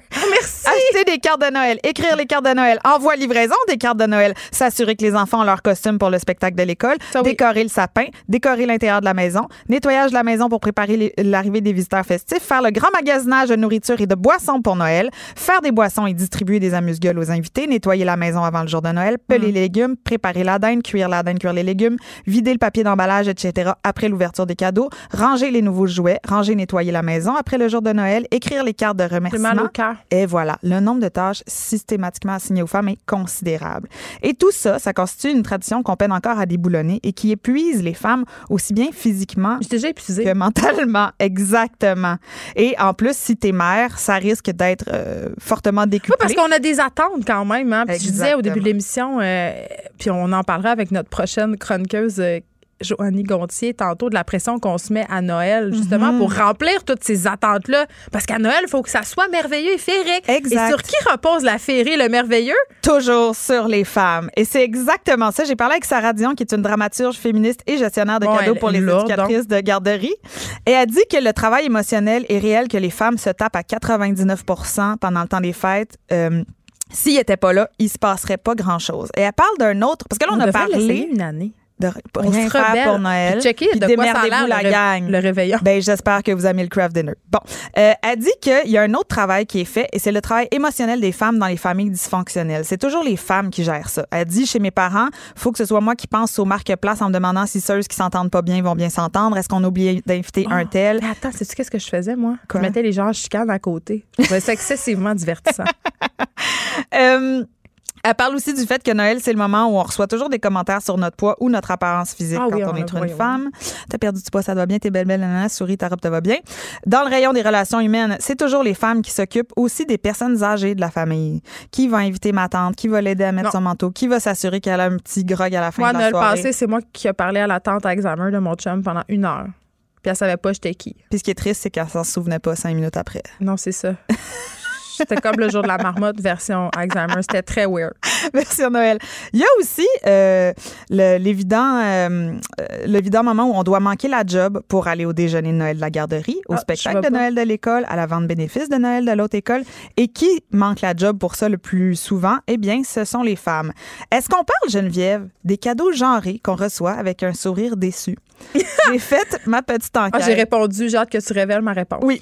J'ai fait ma petite enquête et sur Facebook, des hommes et des femmes m'ont répondu. Et la première, évidemment, à m'avoir écrit, c'était Geneviève qui m'a dit qu'elle avait reçu pour Noël une paire de ciseaux électriques. J'avais hâte de t'en parler parce que. Pour je- couper la neige. OK, c'est ça que je me disais. Je me disais, qu'est-ce qu'on fait avec des ciseaux électriques à part du découpage vraiment rapide? On OK, les, on les regift. c'est ça qu'on fait. Puis c'est quoi le. Il était usagé, hein, j'ai oublié de le préciser. Caroline, c'est dur à regifter, ça. J'ai reçu des filles qui m'ont dit qu'elles avaient reçu un chaudron à pâte, donc euh, important. Ça, j'aime ça. Je- euh, il me semble que la fin d'un couple, ça devrait toujours arriver quand ton chum te donne un outil ménager à Noël, style une balayeuse centrale. Ben là, on sait que mon chum, depuis des années, n'offre pas de cadeau de Noël. Mais ça, c'est correct. Non, c'était pas un choix politique. Mais non, moi, je trouve ça correct. Non, c'est voudrais juste, un cadeau? Il est juste. Hey, je veux tellement un cadeau. Ça peut être un collier en nouilles de macaroni, je m'en fous. Non, je veux juste non, que pensé à moi. Puis Ok, que je vais t'en donner. J'en ai plein chez nous dans mon tiroir, des maudits colliers lettres puis des bricolages lettres que Fait mes que enfants ont fait. Trois mois d'avance, j'ai dit à mon chum tous les jours, oublie pas, j'aimerais ça un petit cadeau pour Noël, oublie pas. Et là, il est arrivé cette semaine en disant, Doudou, j'ai acheté ton cadeau. Puis là, j'ai dit, ah! Puis j'ai dit, est-ce que je peux le voir? En m'attendant à ce qu'ils disent évidemment, non, c'est pour Noël. Et il m'a dit, oui, regarde, je nous ai acheté des poêles, comme des casseroles. Puis là, j'ai comme capoté. Puis j'ai dit, c'est refusé. Tu dois trouver un autre cadeau de Noël. Alors là, et donc, euh, lui souhaite bonne chance. oui, je voudrais juste dire aussi qu'il y a un ami qui m'a écrit qui a dit que son père lui avait offert de la poire Williams à lui et à son beau-frère et des brosses à récurer pour sa sœur et sa blonde. Super. Euh, le grand-père euh, d'une ancienne coloc lui a offert une palette de maquillage à Noël pour qu'elle se trouve un beau petit chum. Une amie qui fait de la performance et qui est féministe, alors je, vous- je vais juste vous donner un contexte, a reçu un beau Corningware de luxe dans son petit sac de transport mauve coussiné et un kit de trois culs de poule. Le Corningware, là, tu sais, t'as vu ça chez ta grand-mère, c'est l'espèce de pot en céramique avec un couvercle en vitre dessus là, pour aller au four. Ah. Mais il y avait son kit de transport coussiné. Et une autre amie a reçu le livre C'est pour en quand- finir avec les jambes lourdes.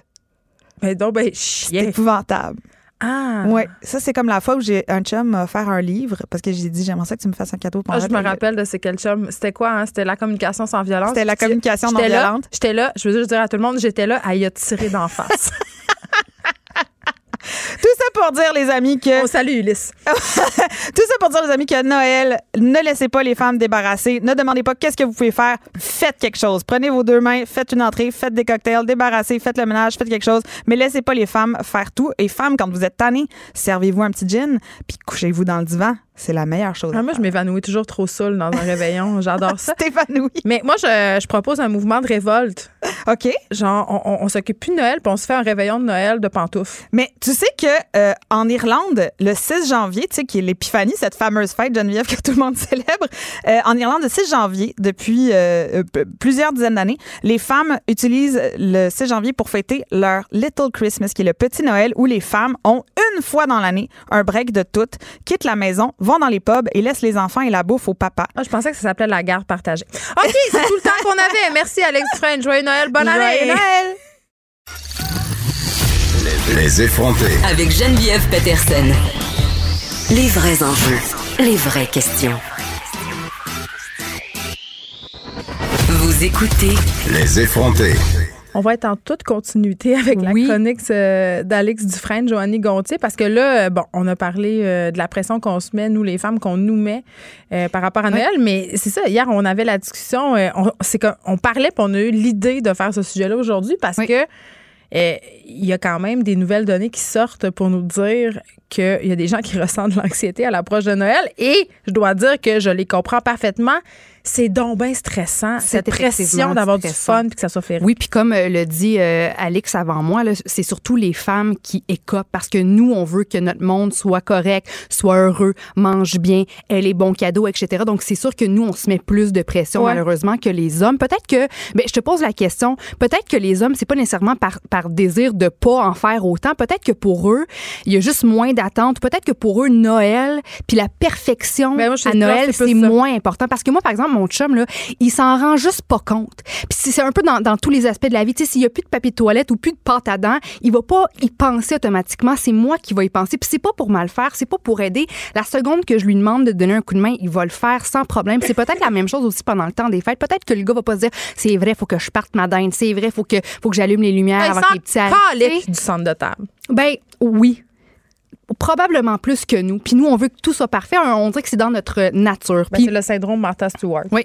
Et selon le Centre d'études sur le stress humain de l'Université de Montréal, la période des fêtes provoquerait un, stre- un stress similaire à un changement de travail. Avant de poursuivre, Jen, j'ai envie de savoir comment toi, tu vas fêter ton temps des fêtes cette année. Euh, ben, moi, il faut savoir que ma famille est au Saguenay. Mm. Donc, c'est très, très loin. C'est quand même euh, cinq heures de voiture et aussi, euh, j'ai une gare partagée. Et nous, à chaque Noël, on switch. C'est-à-dire que c'est un Noël, il y a un Noël où c'est moi qui ai les enfants, puis il y a un Noël où c'est mon, mon ex qui a les enfants. Et cette année, c'était mon Noël, théoriquement. Mais là, mon ex, avec qui je m'entends super bien, m'appelle puis fait Hey John, écoute, euh, si je loue un chalet pendant le temps des fêtes au Saguenay, j'aimerais ça aller passer une semaine avec les enfants là-bas. Tu verrais-tu une objection à ce que je les ai une semaine, puis que toi, tu les récupères après? Et j'ai dit non. Donc, j'ai comme un peu changé mes plans. Et là, je vous laisse les enfants parce que je trouve que c'est une belle expérience. Euh, parce que cette année, ça va être difficile pour moi d'aller au Saguenay pour plein de raisons euh, de travail. Je pourrais pas. Mais je vais pas Ouais. priver mes enfants de ce plaisir-là. Donc, cette année, ça sera un petit Noël bien tranquille. J'ai pas particulièrement de plan, je dois dire. Puis, moi, j'aime ça. Ça fait une couple d'années que j'ai décidé justement de plus me plier au jeu d'obligation de la famille élargie. Euh, tu sais, de la belle-mère, de la belle-sœur, de la fesse gauche dont tu te fous un peu. Tu fais 500 km pour aller dans un party de famille, faire du small talk. Puis, euh, sais-tu quand est-ce que j'ai commencé à aimer le temps des fêtes? Quand? Quand j'ai accepté de décevoir des gens. Ça, c'est fort ce que tu dis. Accepter de décevoir, se foutre un peu de dur. la réaction des gens. Puis c'est ma mère en, en premier lieu.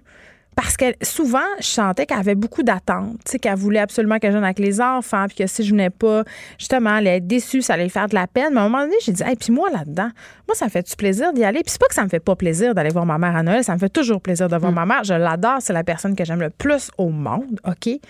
Mais à un moment donné, il faut que je pense, c'est con à dire, mais à ma santé mentale, c'est-à-dire, j'arrive à Noël, les ses genoux, tu comprends? T'es brûlée. Je suis brûlée. ouais, ouais. Et c'est pas vrai que je vais me retaper une autre année où je sors de mes vacances de Noël plus fatiguée qu'en Mm. y entrant. Fait que vraiment, là, puis ça a l'air super égoïste, mais je me choisis. Oui, oui. Ben, tu, fais, tu fais bien. D'ailleurs, écoute, je suis tombée sur un article dans le New York Post hier qui parlait justement de l'impact de Noël sur le bien-être des Américains. Puis tu, tu, tu le dis, là, on, est, on arrive aux fêtes, on n'a même pas commencé le marathon des fêtes, puis on est brûlé. Un Américain sur trois est en burn-out euh, des fêtes avant Wow. même le 25 décembre. Ben oui, j'ai pas de misère. 88% des Américains trouvent que la période des fêtes est la plus stressante de toute l'année. 67 des, des Américains euh, essaient de créer un temps des fêtes parfait, ce qui génère du stress. 47% des Américains admettent euh, dire oui à trop d'événements, sont débordés. 77% des Américains trouvent que c'est quasiment impossible d'être détendu pendant les fêtes. Et tout ça ensemble, ça génère euh, des problèmes de sommeil chez 43 des Américains. On est pas mal pareil au Canada. Je pense que ces données-là peuvent se, se transposer chez nous aussi. Puis tu vois, selon un, un sondage léger mené l'an dernier, 9 personnes sur 10 au Canada célèbrent Noël. Et au Québec, 94% des gens qui fêtent Noël le font en famille. Mais l'affaire, c'est qu'une personne sur quatre le ferait par obligation. Ben, sûr! Donc, le quart des, des Québécois fêtent Noël en famille alors qu'ils n'en ont pas nécessairement envie. Puis là, le problème, on veut, on veut suivre une espèce de protocole social. On a peur de ce que la famille va penser de nous. On veut être un bon ami, un bon enfant, une bonne cousine ou cousin, un, un bon, euh, un bon frère, une bonne sœur, etc. Puis il est là le problème parce qu'on est, on est complètement brûlé. On mène déjà des vies complètement effrénées avant même le temps des fêtes. On est complètement à terre, les deux genoux à terre, comme tu le disais. C'est un stress en soi qui s'ajoute. financier aussi. Écoute, Les cadeaux d'hôtesse, le gaz, l'hôtel, à un moment donné, là, Ouais. ça a l'air de rien, mais ça fait beaucoup d'argent. Euh, co- D'après toi, là, ça, c'est une donnée de la, de, de la firme Deloitte de 2019. Combien en moyenne euh, chaque Canadien dépense? Mais l'ai vu incluant tout, là, cadeaux, transport, alcool, Ah, bouffe. C'est dis 1000 Noël, jour de l'an. 1000 piastres. 1706 Ouais, ça m'étonne pas. dollars. Tu sais que j'ai acheté fou. aucun cadeau de Noël à date. hein. Ben, moi, je, On est le ben, 18 décembre. Ben, est-ce que tu vas en acheter? Bien sûr, je vais en acheter à mes enfants, mais moi et mon Ouais. chum, on se fait pas de cadeaux. Moi, Ouais. j'ai jamais fait de cadeaux à mes chums à Noël. Je trouve que c'est pointless. Ouais. À moins que. si, admettons, tu l'affaire que tu sais que ton chum veut, puis ça donne que c'est Noël, tu sais, tu peux te dire, OK, on va se faire un petit cadeau, mais je trouve tellement qu'on fait des cadeaux pour se débarrasser souvent. Là. Combien de fois t'es allé chez Fruits, La Passion, autre magasin du genre, là, des- acheter un cossin? Des bombes pour le bain. On s'en moi, j'appelle ça un cadeau pour se débarrasser, là, des cartes cadeaux, des affaires que tu donnes par dépit à des gens Ben, parce qu'il faut faire un cadeau. Mais c'est quoi, j'en parlais hier à l'émission de Jonathan Trudeau.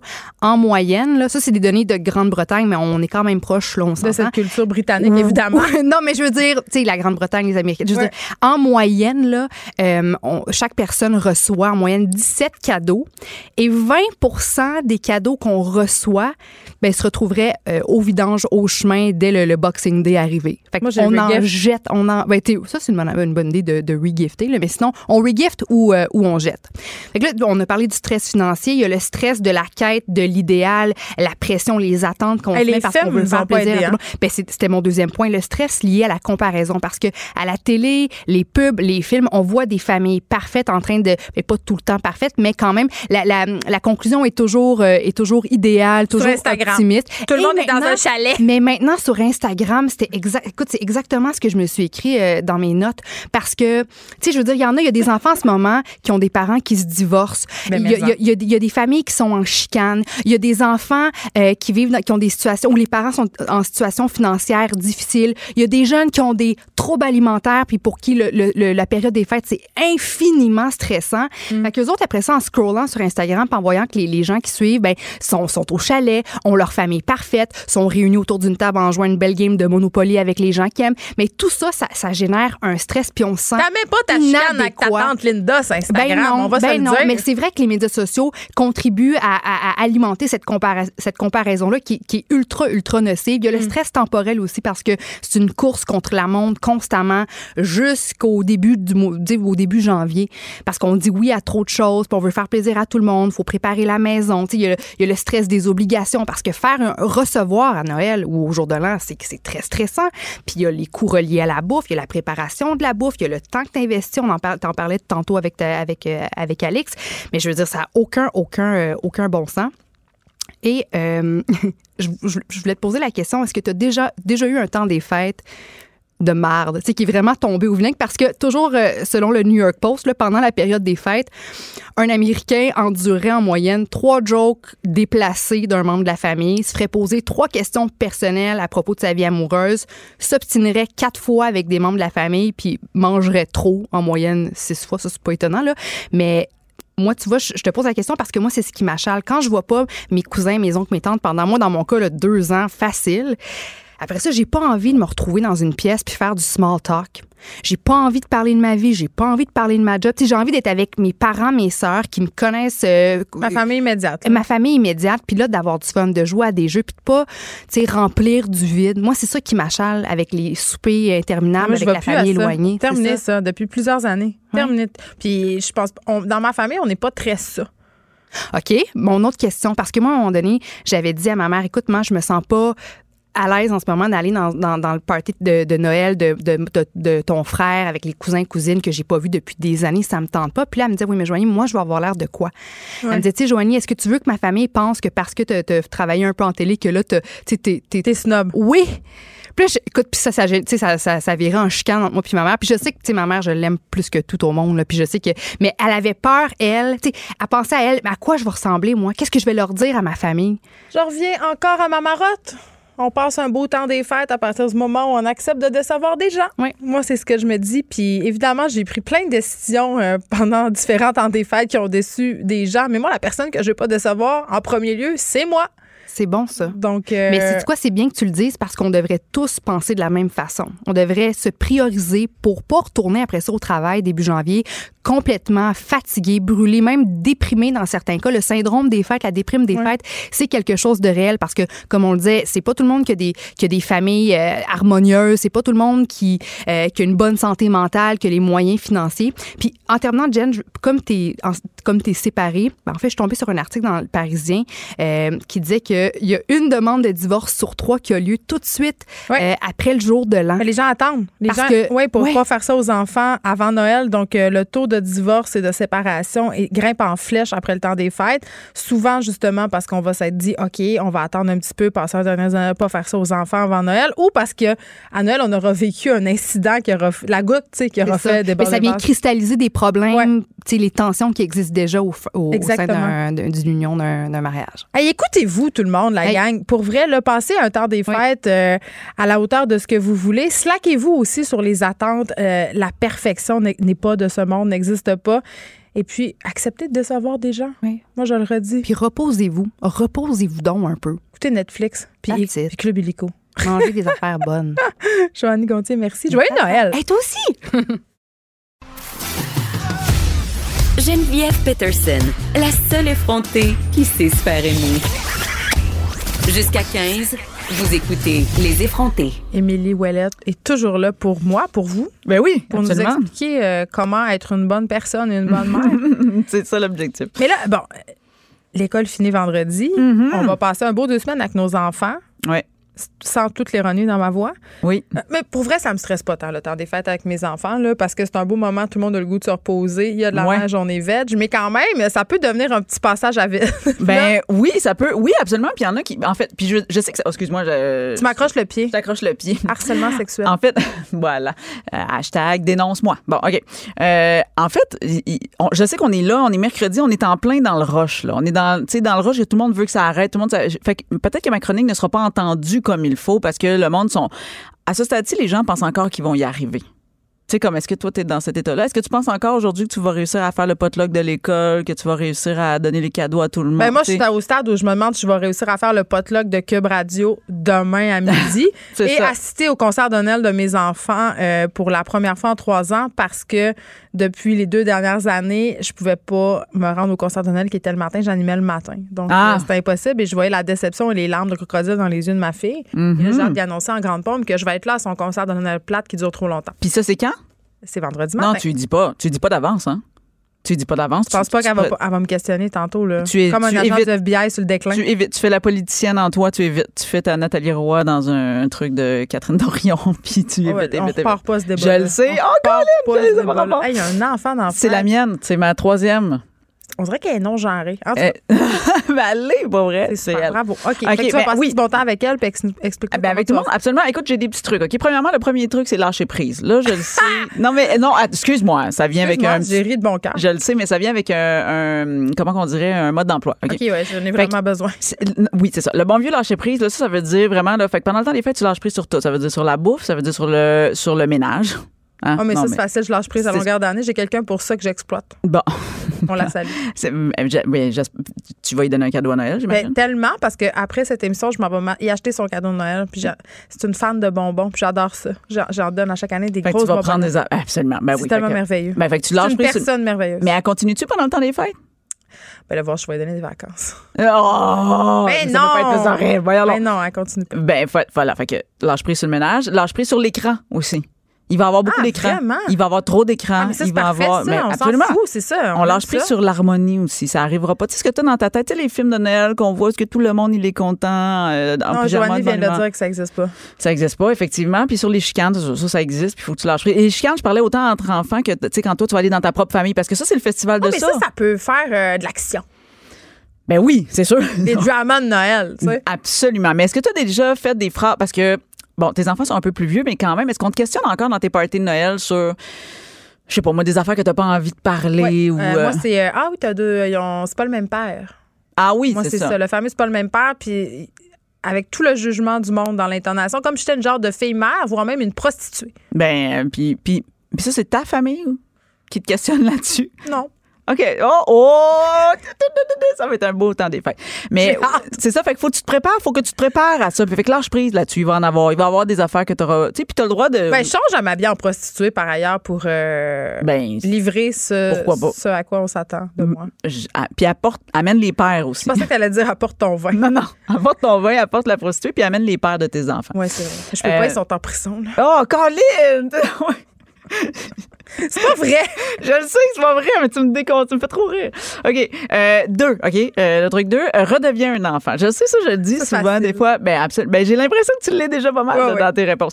Fait que fais ce que tu fais, fais ce que t'aimais faire toi quand t'étais enfant. Tu sais, joue dehors. Moi, j'aime ça. T'aimes ça jouer dehors? Moi, j'aime ça jouer dehors. Tu sais qu'est-ce que je fais à Noël que pendant pardon toutes les vacances de Noël ce que j'apprécie parce qu'on est un peu dans un festival de restants hein. Oui, ben, absolument. C'est comme un long restant qui commence le 21 décembre. c'est ouais. manger du dessert pour déjeuner. Ça, c'est de la bûche. Oui. Fraîche. C'est vraiment mon c'est mon plaisir. Ben voilà, exactement. Faire des jeux de société coloriés. Moi, j'ai, J'adore. J'adore Je suis colorier. d'accord avec toi, Adam. Jouer à des jeux vidéo. Moi, je sais pas. Moi, Moi, j'aime je- ça, j'aime ça, J'adore au bout. Là-dedans, oui. Hey, mais on est des filles puis on joue à des jeux vidéo. Mais, mais c'est spécial. C'est, c'est- ça arrive. Je pense qu'on doit être des féministes. On, je sais pas. Pas mal tout. Euh, des fois, tu faisais ça, toi, quand t'étais petite? Ben, je sais que t'étais enfant unique comme moi aussi. ok? Est-ce que ça t'arrivait, toi, quand t'étais petite, tout seul, avec tes toutous dans le sous-sol, si t'avais un sous-sol, de faire des pièces de théâtre, puis là, d'achaler vraiment tes parents pour dire, regardez mon spectacle. Puis, Non. Non, arrête. Je, je veux que Non, ta moi mère. j'avais un chien. Oh. J'avais un chien puis je Fait que, tu faisais faisais, fait que t'avais pas d'imagination. Non, je, me- faisais mes pièces de théâtre à mon chien. Tu sais, c'était vraiment mon, mon ami Ah, tes préféré. parents ont été wise. Je- oui, il était très wise. Puis moi, je me rappelle encore du plaisir que j'avais le lendemain matin de Noël Mm. à jouer avec mes cadeaux pendant que tous les adultes dormaient encore. Oui, puis que tu sais, ils sont couchés semi-sous, là. Tu vois Mais plein de bouteilles de vin. Non, très sous. Et avec des bouteilles de vin, tout ça. Bon, mais, mais je vais dire, redeviens un enfant. Moi, des fois, je m'amuse à refaire des pièces de théâtre. Tu sais, à faire comme, puis là, je prends mes enfants en otage. Puis, OK, je vais vous montrer un show. Puis, on. Fait que redeviens enfant, fait. euh, et puis, c'est ça, voilà. Ah, puis j'aime aussi changer les paroles des tunes. On est. Mais ça, tu fais ça souvent. Ben oui, ça, je fais ça souvent. Mais à Noël, me vie, semble une comédie musicale. Ma vie, est une- oui, mais on fait ça souvent. Euh, puis on met le mot pipi caca là, où c'est approprié. Euh, D'ailleurs, je reviens de chez le dentiste avec justement euh, ma 5 ans, puis on faisait ça chez le dentiste. On, on chantait des tunes de pipi caca. Est-ce que tu te frappais au jugement des autres mères? Je- non. Je sais pas, je les vois plus. Je le vois plus, à quoi ça ressemble. Bravo. Alors, numéro 3, que tout le monde se couche à l'heure qu'il veut. Tu sais, ça, ça va Ben là, de pas tout le monde. Tout pas le monde. le bébé. Là. Tout le monde. Tout le monde. Mais à- à- le lendemain, ça fuck pas toute ta journée. Non. Le bébé pas du monde. Tout le- non, moi, je, moi, je, excuse-moi, moi, mes enfants, ils ont jamais, ils se sont, pour vrai, j'ai eu la chance Ah, d'avoir c'est vrai, des enfants. dort pas ton enfant. Oui, ma dernière, elle dort pas anyway. Mais, euh, mais pour vrai, moi, mes enfants, mettons que dans le temps des fêtes, j'ai couché plus tard, ils se levaient plus tard. Tu sais, comme il y avait Mais pas moi, je de. couche pas non plus. T'as raison. Moi, j'ai pour mon, moi, je les laisse s'évanouir de sommeil C'est en quelque part. Complètement. Il- Puis pour vrai, ça arrive. Mais c'est le bon vieux, euh, on s'endort dans des manteaux de Ouais, ouais. party en quelque Sur part. le divan en écoutant un film. Exactement. Fait que moi, mais ça, c'est mon deux semaines. Ça, c'est comme, t'es-tu fatigué? Non. Ben, moi, je vais me coucher. Puis, ben, souvent, les enfants, ils ont, moi, ils ont l'âge encore d'avoir peur, tu sais, comme si je ferme toutes les lumières puis je vais me coucher. Fait qu'ils font comme, non, non, non, OK, je vais aller me coucher. Mais sinon, qu'ils se couchent à l'heure qu'ils veulent puis ils se lèvent à l'heure qu'ils veulent. Puis, puis des siestes, par exemple. On intègre des siestes puis on, on sieste quand on veut. On fait, tu sais, ça, c'est, il y aura plus le jour, la nuit, ça va changer pendant le temps des Mais voyons. Mais en- reste chez toi. Ça, c'est une autre affaire. Ah, mais je tiens à dire, je ouais. le dis pas à suffisamment. On, a- on se met tellement de party, de pression, de aller chez ici, aller chez le party de Ben la- De tout. Fait que reste chez vous. Moi, à un moment donné, ça, je l'ai appris à la dure. Maintenant, on a eu un gros virus qui a pogné. Puis, tu sais, les antibiotiques, toute la kit. Mais vraiment, pile Noël, on, pouvait, on était contagieux à ce moment-là, le temps que les antibiotiques fassent Oh. effet. On a été obligés La quarantaine, toi, chose. la quarantaine. On avait même mis, mon chum avait mis une photo, il y avait comme, euh, tu sais, un truc de, de, des radiations, comme non, on pouvait pas rentrer ici. Puis ça nous a forcé à rester en pyjama puis à juste rien faire. Puis pour vrai, là, ça, ça c'est dans mon top 5 de mes plus beaux Noëls, de juste, on, mais pas parce que tout le monde était malade, là, ça c'était poche, là, mais de juste, hey, on se met tellement de pression puis de stress de devoir aller souper chez un puis d'aller souper chez l'autre puis de revenir puis de, fait que non, Faire des toi. centaines de kilomètres. Là, je me suis dit, pas obligé de te rendre malade pour ça. Reste chez vous. Fait que euh, pas de stress, pas de chaos. J'aime ça. De la doudou, du chocolat chaud. Moi, je, moi, je suis fan de chocolat chaud. Fait que, euh, go. Après ça, reste dans, ah oui, celle-là, reste dans le processus. Celle-là, il va être un peu, je sais pas s'il va être difficile pour toi. Euh, Passons le temps des fêtes à rester dans le processus et non pas dans la finalité des choses qu'on fait. Fait que, exemple, OK? Surtout avec des enfants, parce que je sais pas si tes enfants sont comme les miens, mais euh, on commence souvent des choses, puis des fois, en plein milieu, ils veulent, c'est fini, ils ont plus envie de jouer à ça, ils ont plus envie de faire cette affaire-là. Mais moi, d'habitude, je suis assez intense. Mais non, là, on, on a commencé un casse-tête, on va finir le casse-tête. Tu sais, comme je suis Ouais, c'est OK. un peu de même. Mais où on commence un film, on, on écoute le film jusqu'au bout. Tu sais, comme. Mais des- dans le temps des fêtes, je me, on, on peut commencer bien des affaires puis rien finir. Comme reste dans Mais le pas la vaisselle. De, de pas la finir, tu veux dire? Ouais. Non, mais pour vrai, moi, je pourrais, ça se pourrait que je me rende au bout de T'as-tu besoin d'une assiette? Ben, lave ton assiette. Puis c'est tout. Mais j'ai un lave-vaisselle aussi. Fait que c'est comme, c'est un peu, tu sais, je veux dire, c'est la mettre dedans puis partir le lave-vaisselle. Ouais. Mais oui, non, non, là, je t'ai pas l'air convaincu, mais je vais, je vais te convaincre. C'est, en fait, ce que ça veut dire, ça, c'est vivre le moment présent, mais vraiment être au moment présent. Tu sais, t'es là, puis c'est ça qui se passe. On a-tu envie de faire ça? On a- T'as-tu envie de manger du dessert pour déjeuner? On, Oui. on mange du dessert pour déjeuner. Puis après ça, on a-tu envie de regarder, euh, je sais pas, moi. Star Wars. Ben voilà. Ou un film québécois, puis c'est tellement important. Exactement. Fait que c'est ça qu'on fait. Puis on. on Cherche un titre. T'es-tu en train de chercher un titre de film québécois? Non, mais il y, en a pleuvait- plein. T'en as écrit pleuvait- un, je pense, Il pleuvait des oiseaux euh, disponibles sur euh, sur demande, pendant le temps des Ah, fêtes. voilà. Mon film, Fabuleuse aussi. Ben oui, oh là deuxième plug de l'émission. C'est ça que j'allais te dire. Incroyable. Euh, Il y a tellement plein d'affaires sur Illico, il y a tellement plein d'affaires partout. On Bon, les regarde. PKP pas, on fait des euh, est sur la ligne, il me dit euh, il va m'envoyer mon chèque. C'est parfait. Euh, fait que ouais, non, de vivre le moment présent, moi, je me rends compte que pour vrai, ça, pour, je fais une confidence, là, ça, c'est ce qui m'apporte le plus de stress, moi, vivre le moment présent, parce que des fois, moi, avec quatre enfants, j'ai comme quatre moments présents simultanément, tu comprends? Puis ils vivent pas nécessairement la même affaire entre eux. Mais ma solution à ça, quand le moment présent devient trop intense, tu les envoies jouer dehors. Je sais pas si toi, tu es une adepte de dire, hey, on les- là, c'est le temps d'aller jouer dehors, on va jouer dehors. Mais moi, je les envoie. Des fois, je- c'est trop pour mon petit. Ah, Moi, euh, je les envoie de jouer dehors puis je barre la porte. Ben, Comme dans l'ancien temps. Puis moi, j'ai un time timer. Oui, tu le mets dans la fenêtre, C'est je ça, sais. non, mais moi, je le fais depuis ce temps-là. Non, mais je le Ben fais, oui. je mets mon téléphone. Ah oui, puis là, tu vois combien il te reste de temps, va t'amuser. Amuse-toi. L'autre fois, mon fils a essayé de pleurer dans Port Patio, tu sais, des larmes de crocodile. là. Ah, ouais? Puis non. Ben non? Fête de non-recevoir. J'ai tiré un biscuit de Noël par l'interstice. Y a-tu eu du fun, éventuellement? il était super con- Il a pleuré 30 secondes, puis après ça, il a joué. Mais oui, mais c'est ça l'affaire. Bon. Il faisait pas frette, là, puis il était bien habillé, puis il avait pas envie de pipi, puis arrêtez-vous pas, là. Ben oui, c'est ça. Te... C'est juste une vague tentative pour retourner écouter YouTube en bas pendant Non. mille ans. Mais non, ça, ça, ça arrivera pas. Fait, joue dehors. Et le dernier point, mais non le moindre, moi, je ferme mes médias sociaux pendant le temps des fêtes. Ben non, comment on va faire pour flasher qu'on a une vie plus parfaite que les autres? Écoute, ça arrivera pas. Tu vois, je reviens au point numéro un, lâche prise. T'en avais pas plus parfaite ta vie. Ah, mais j'ai le goût de mettre des photos de mon brunch, puis de mes photos de sapin. Mais non, c'est un sevrage. Tu sais, il y en a qui font février sans alcool. Moi, je fais temps des fêtes sans médias sociaux. Fait que juste d'y penser, j'angoisse. mais essaye. OK, petit défi, deux jours. Ah, mais ça, c'est sûr. OK, bah c'est quoi ton défi d'abord? C'est quoi le qui serait. Tu dis deux semaines, c'est trop long, deux jours, t'as l'air euh, à l'air. Une semaine. une Non, mais deux jours, quand je vais dans un chalet, mettons, je regarderai pas trop mes. Ouais, mais là, là, pendant le temps des fêtes. Ah, je sais pas, pourquoi faudrait que je fasse ça? C'est comme je Pour me faire plaisir, Geneviève. Non, ça m'intéresse pas. Mais pour. Non, mais. Je peux arrêter quand je veux, OK? Bon, le consentement. Mais, euh, mais non, mais pour vrai, moi, je me suis rendu compte que je fais ça, je fais ça deux semaines durant l'été, puis deux semaines au temps des fêtes, vraiment de fermer. Puis les deux premiers jours, c'est comme vraiment, t'es une, une addiction, là, de toujours aller sur ton téléphone, de regarder. Mais après ça, pour vrai, pff, ça, on se replace, le, on, on devient centré avec les personnes avec qui on est. Fait que moi, j'encourage de fermer les médias sociaux, ne serait-ce que pour prendre une prise de conscience de combien ça peut prendre de temps dans ta vie. Oh mon Dieu, ça fait longtemps que j'ai pas parlé de mon rapport, euh, mon rapport d'utilisation hebdomadaire, puis je pense qu'il y a une raison pour ça. Mais euh, si on fait toutes ces petites choses, euh, soit à la fois, soit simul- simultanément, je pense qu'on va passer un bon temps des fêtes avec les enfants. Parce que dans le fond, tout ce que les enfants veulent, c'est être avec nous. Hein? Regarde ça, c'est moi, hein? tout ce que je veux, c'est ne pas être avec les enfants. OK! Joyeux Noël, euh, Émilie. J'ai hâte de t'inviter chez nous. C'est pas vrai. Vous savez mes que enfants. je niaise, là. Mais on le sait, voyons. Je les aime, mes enfants, mais Ben oui. des fois, ça fait du bien quand ils partent, puis ça fait du bien quand ils reviennent. C'est juste ça que je veux dire. C'est ça. Merci beaucoup, Émilie. Ouellette. Bon temps Marie des fêtes. Dumont euh, suit dans quelques instants. Évidemment, il va vous parler euh, de cette possible désertion de Jean Charest vers le Parti conservateur. Le salaire minimum aussi, on vient d'annoncer, euh, Jean Boulet, notre ministre du Travail, vient d'annoncer que ça passait à 13 et 10. Et là, là, hein, la pauvreté n'existera plus.